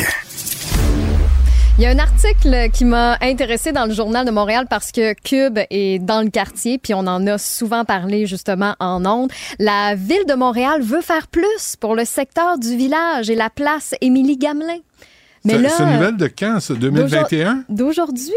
Mais ça- là où j'ai sourcillé, c'est que la ville se félicite parce que le plan aurait déjà donné des résultats concret. Il y a quand même des chiffres à l'appui. Euh, avec l'équipe mobile de médiation en intervention sociale, ils ont fait pratiquement 12 000 interventions dans l'arrondissement. Le SPVM aussi a accumulé euh, des milliers d'heures en accompagnement. Mais je me demande quand même, est-ce que les gens, malgré tout ça, ils ont vu une différence dans le quartier? On pourrait demander justement au passé composé qui a fermé le mois passé. Le restaurant le restaurant. Ben oui. Est-ce qu'ils ont vu une différence avec ces interventions-là? Mais en tout cas, au moins, la bonne nouvelle, c'est qu'ils ils sont, on dit qu'ils sont conscients que le, problème, que le problème est grave. Ils vont accentuer Ouais. la présence policière, plus euh, d'argent. Mais c'est sûr qu'avec de la neige, tu sais, tu vois moins Tu vois les cochonneries tu sais, qui Tu vois moins de seringues C'est ça, ici de et là. seringues. Moins une chance de piler dessus. En tout cas, Ah ouais. on, on souhaite évidemment qu'on les aide et surtout d'avoir un quartier beaucoup plus. euh, J'aime ça travailler avec toi, Stéphanie, parce que tu vois le bon côté des choses. Ben, il faut des C'est fois. important, tu sais, parce que il y, en a qui c'est juste du négatif. Non, mais tu parles de voir le bon côté des choses. Tu as parlé de vin tantôt Oui. avec Richard Martineau. Et euh, ben, en fait, on disait que boire de la piquette, ça donnait moins mal à la tête. Il y, a, il y a Qui m'a envoyé un courriel parce qu'il y a une nouvelle qui est, qui est sortie. Il y a un Français qui a volé 7000 bouteilles de vin cachées dans son sol. 7000 méchant mal de tête. Hey, si tu calcules, c'est une bouteille par jour pendant 19 ans et demi. 7000. Non, mais qu'est-ce que tu veux faire avec ça Euh, dans tu ton commences là. sous-sol? Qu'est-ce que tu fais? Commence là. T'es pressé? Mais là, ouais. il y a une bouteille par jour, tu vas-tu te rendre? euh, Ben, une bouteille de- Ça, ça va c'est être des cheats. Ripérard. Tu invites du monde, tu fais des parties, tu dis apportez pas d'alcool, je le fournis. Que t'as l'air généreux. Ah ouais, moi, après trois ans, Ça, ça serait passé? On l'a bu, là. Parce que j'invite du monde.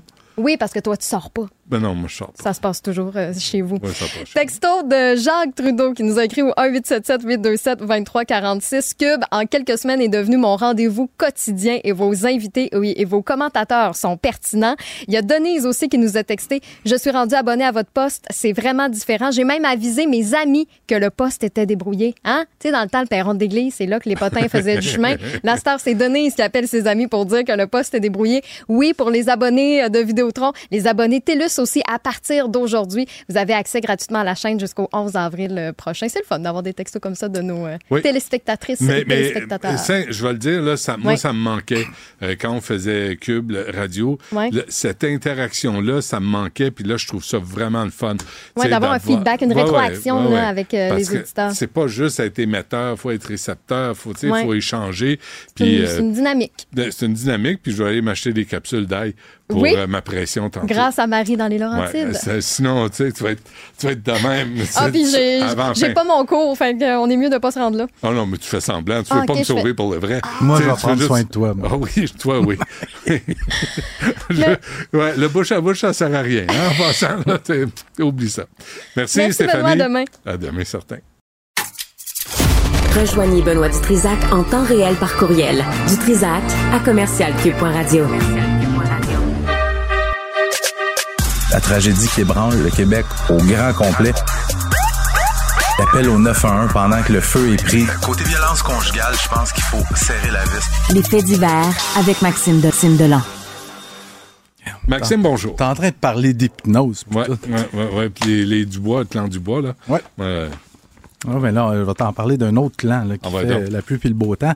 Nouvel enlèvement, une nouvelle séance de torture dans la province. Ben oui. euh, on a eu l'épisode en fin de semaine, je t'en ai parlé, euh, de Saint-Malachie. Petit rappel des faits, il y a la gang. euh, dans le coin de Québec, là, il y a un conflit gang de rue, euh, gang de rue, trafiquants indépendants versus Hells Angels. Euh, une affaire de stu- stupéfiant, là, je vous épargne les détails. Et euh, le, le groupe de trafiquants indépendants est l'idée. le meneur de ce groupe-là, c'est Dave le Pic Turmel. Et en fin de semaine, la fin de semaine dernière, il y a deux proches des Hells Angels qui ont été enlevés torturés, séquestrés. On parle d'oreilles coupées puis de, de- de- d'orteils coupés. Là. C'est pas. euh, Et au final, il y a un des assaillants qui a été tué durant son sommeil par un des Ah, otages. durant son sommeil? Ouais. Il dormait, puis l'autre, l'otage, a il- réussi à se déprendre. Je- de ce que je comprends, il l'a attaqué une première fois peut-être avec un couteau, et après, il a tiré une balle. Il s'est sauvé. Ah, parce que l'autre était attaché encore? Euh, oui, c'est Il ça. s'est défait Oui, c'est de défait. ses liens. Puis Pendant que l'autre dormait, il a réussi à, à le tuer. Sauf que là, on est quoi? Fin de la scène. Oui, deuxième scène. Sacre amour. Deuxième scène. Là, c'est, ça commence par hier au Saguenay. La police qui signale la disparition. On envoie un, un avis aux médias. Euh, on a un gars, il s'appelle Michael Chouinard, 28 ans. Il est porté disparu, puis des phrases creuses qui disent euh, on craint pour sa sécurité. euh. Et là, tout de suite, nous, qui euh, s'intéressons au crime, crime organisé et tout ça, on, on se fait dire que pourrait s'agir d'une autre histoire d'enlèvement et de torture. Ben, cette nuit, mon téléphone a sonné, mon Benoît, à 2h30 du matin. Quelqu'un qui me disait Ouais, Michael Chouinard vient d'être retrouvé à Montréal, sur la rue Bélanger, dans le quartier Rosemont, avec un doigt en moins et un orteil en moins. Il était vivant, mais il était battu, torturé. Et là, il faut, on essaie de comprendre comment sont partis du Saguenay pour venir le laisser dans le quartier Rosemont à Montréal et été questionné par les policiers. Michael Chouinard ne dit rien. Il ne collabore pas. Fait il y a deux théories. Soit qu'il il veut, il tient à ses neuf doigts qui restent. C'est ouais. triste là, ce, qui, Ouais, ce qui est arrivé. ouais. Mais on parle quand même d'un gars qui, qui baigne dans le trafic de Mais lui, il est dans le gang à Turmel. Il faut comprendre que présent, pr- euh, BFM, euh, Blood Family Mafia, il faut comprendre que ce groupe-là est plus dans le coin de Québec. Présentement, là, dans la province, il y a trois conflits qui, euh, qui, qui- qui opposent des trafiquants indépendants aux Hells Angels. Ça se passe dans le coin de Québec, c'est là c'est le plus rock'n'roll. Il y a aussi au Saguenay et sur la Côte-Nord. Fait que là, on a trois conflits comme ça. Ça, c'est sans parler de l'instabilité dans le crime organisé à Montréal, Mhm. des conflits entre gangs de rue. Les prochaines semaines, Benoît, vont être... euh, Ah ouais, ouh, Oui. Hmm. Parfait. Des manifestants qui bloquent le site de Nordvolt. Tu le sais, on le dit souvent, toi puis moi, on est là pour... Aider. Et voilà. Mhm. Euh, fin septembre, des, mili- des militants environnementaux, euh, le groupe s'appelle Rage climatique, je sais pas si tu te souviens, et dans le quartier Outremont, avaient dessoufflé des pneus de VUS en matinée. Fait qu'il y a des gens qui étaient sortis pour aller bon porter les enfants à la garderie. Les pneus étaient à terre. Et euh, il y avait dans leur pare-brise une fausse contravention où on les, où on les accusait euh, de, de, de, de mettre en péril la vie animale, humaine, etc. Puis je me souviens qu'on s'était dit, euh, prenez-vous-en pas aux pauvres payeurs de taxes, faites des gestes concrets qui veulent dire quelque chose. Ben, ils nous ont écoutés. Bon, mais Ce matin, dans le coin de Saint-Basile-le-Grand, c'est là le site de la future usine de Nordvolt. Ben, Il y était une vingtaine là, qui ont bloqué l'accès, qui ont bloqué l'accès, l'entrée du site pour, ce qu'ils disent, ça c'est leur mot, retarder le remblaiement des milieux humides. Bon, ils vont l'avoir retardé 45 minutes. Parce qu'ils sont pas restés là bien longtemps. Du moment que la police est arrivée, tout le monde est parti. Mais tu sais, au, au moins, là, regarde, c'est Ils une, ont, ils ont manifesté au bon endroit. ben, c'est une action concrète qui est logique, Ah ouais. tu sais, Ah avec ouais. euh, bon, leur cause. Mais ça, c'est une petite question comme ça que je, je serais curieux de voir comment ils se sont rendus là-bas. En, En, en- en Bixi, j'espère. En Bixi ou en voiture électrique, j'espère bien. Mais j'ai regardé, c'est 2h18 en vélo. Vélo? 2h18 pour revenir. Ils doivent être sur le chemin du retour. C'est ça. et, et démantèlement d'un réseau de voleurs de véhicules. Ouais, ve- les, les vols de véhicules, c'est un fléau. On en parle beaucoup ces derniers temps. Bon coup de la part des policiers. Il faut le dire Ouais. quand même, bon coup de la part des policiers du SPVM. Hier, on a démantelé un, un réseau de voleurs de véhicules, des perquisitions Montréal, Mascouche, Terrebonne, Saint-Esprit, Saint-Félix-de-Valois, Sainte-Julienne, Ah Saint-Lin-Laurentide. Bilan, 9 suspects arrêtés. 21 véhicules volés et récupérés. On parle d'une valeur d'à près 1,7 million, deux armes à feu, 40 000 en argent comptant, etc., etc. Euh, ce que euh, la mairesse a dit en point de presse, je termine là-dessus, elle a dit, et je la cite, c'est un grand coup qui envoie un message clair. Les criminels qui volent des voitures seront arrêtés. Mhm. C'est réjoui la mairesse de Montréal. Arrêtez, mais il n'y aura pas de procès. Mais c'est ça, mais Ils deux, vont être relâchés. deux choses à dire. Première chose, 21 véhicules récupérés, c'est bien, Ah ouais? mais c'est même pas ce qui se vole en une journée à Montréal. Ouais. Bon. Deuxième chose, euh, c'est cool de les avoir arrêtés, mais juste lui rappeler à la mairesse, pas plus tard que la semaine passée, Mhm. trois gars à la tête d'un réseau super structuré de vol de véhicules. Tu l'as fait? Ben oui, ils sont sortis du palais de justice, la tête bien haute, libre de toute rien. accusation, en raison des délais déraisonnables. Ouais. Fait que c'est un bon coup, mais en même temps, tu sais, c'est-tu... Des relations publiques. Maxime Delan, merci. Salut, Benoît. À demain. Une voix qui porte, des idées concrètes, des propos qui résonnent. Benoît Dutrisac, déstabilisant, juste comme on aime. La rencontre du rocher du Trisac. Dans ce cas-ci, est-ce que c'est criminel? Pantoute. Une dualité qui rassemble les idées. Mais non, tu peux pas dire ça. On rembobine cette affaire-là. Non, non, non, non. Prends soin de toi, là. Oui, Hein, tu me protèges. Je le sais. Compte toi-même. La rencontre du rocher du Trisac. Écoute, Benoît, quand Ouais. je parle. Comment ça va? Et moi, ça va très bien. Bon, Parfait. Euh, la ville de Montréal a, a lancé un appel pour des idées, des projets, Mhm. et moi, je trouve ça vraiment sympathique. là. Les bras ouverts. Ah, les bras ouverts, inclusifs, diversifiés, euh, équitables, mais Pas moi. pas, pas pour toi. Elle veut pas m'entendre. À toi, là, toi, là, toi, je te regarde, là, ta face, là, ta petite face, Qu'est-ce ta qu'elle a, ma gueule? Oh, ma gueule! Qu'est-ce qu'elle a, ma gueule? Il y a juste... Il y a juste, il y a juste Ouais, avec toi qu'on peut faire des niaiseries comme ça. Et on salue Johnny euh, là où il se trouve. Bon, euh, donc... euh, Loin en enfer. Loin, ben non, quand même. Ah oui, Alors, oui. ça pour dire que euh, il n'y a pas de place pour un homme blanc de plus de 50 ans à la ville de Montréal. Ça l'a l'air, ça l'a l'air pour Valérie. Pourquoi 50 Alors, j'explique. Même pas 40. Même, Même pas pas, 30. même pas, même pas, juste Même pas- un homme. même pas Juste- 20. Même, même, même un homme à la rigueur, bleu, blanc, rouge, jaune, mauve, à pois, à pois orange, il n'y a pas d'homme. Non. Alors, je t'explique. Euh, en fait, c'est une publicité qu'on voit beaucoup passer en ce moment. Moi, je suis souvent, évidemment, sur les médias en ligne et ça, ça, ça apparaît. Pouf! Petite publicité où la ville de Montréal nous annonce qu'ils ont un budget de plusieurs millions de dollars pour un, un budget participatif. Donc, tu, tu, tu rédiges un projet, tu as une idée pour la ville de Montréal, paf, tu l'envoies. Et pour nous inciter à participer, on nous donne des idées. Alors, il y a des citoyens montréalais qui, hypothétiquement, ben, on sait que c'est une publicité. Donc, c'est arrangé avec le gars des vues, mais c'est à ça que ressemblent des citoyens idéaux, euh, citoyens cibles pour la ville de Montréal. Alors, Ouais. il y a quatre photos. Et euh, Madame la mairesse Valérie Plante a mis ça en plus sur son compte euh, Facebook pour faire la promotion de ce budget participatif. Ben, il n'y a pas de- il y a pas d'hommes. Il n'y a pas d'hommes. Donc, il y a trois femmes identifiées comme femmes et il y a un quatrième individu qui, manifestement, ça y tente de brouiller les codes. Donc, c'est quelqu'un, un individu qu'on dirait non-binaire ou fluide. Mais il n'y a pas d'homme. Il n'y a pas d'homme. Il n'y a pas d'homme. Alors, le premier personnage, c'est euh, manifestement une femme. En tout cas, j'ai l'impression que c'est une femme.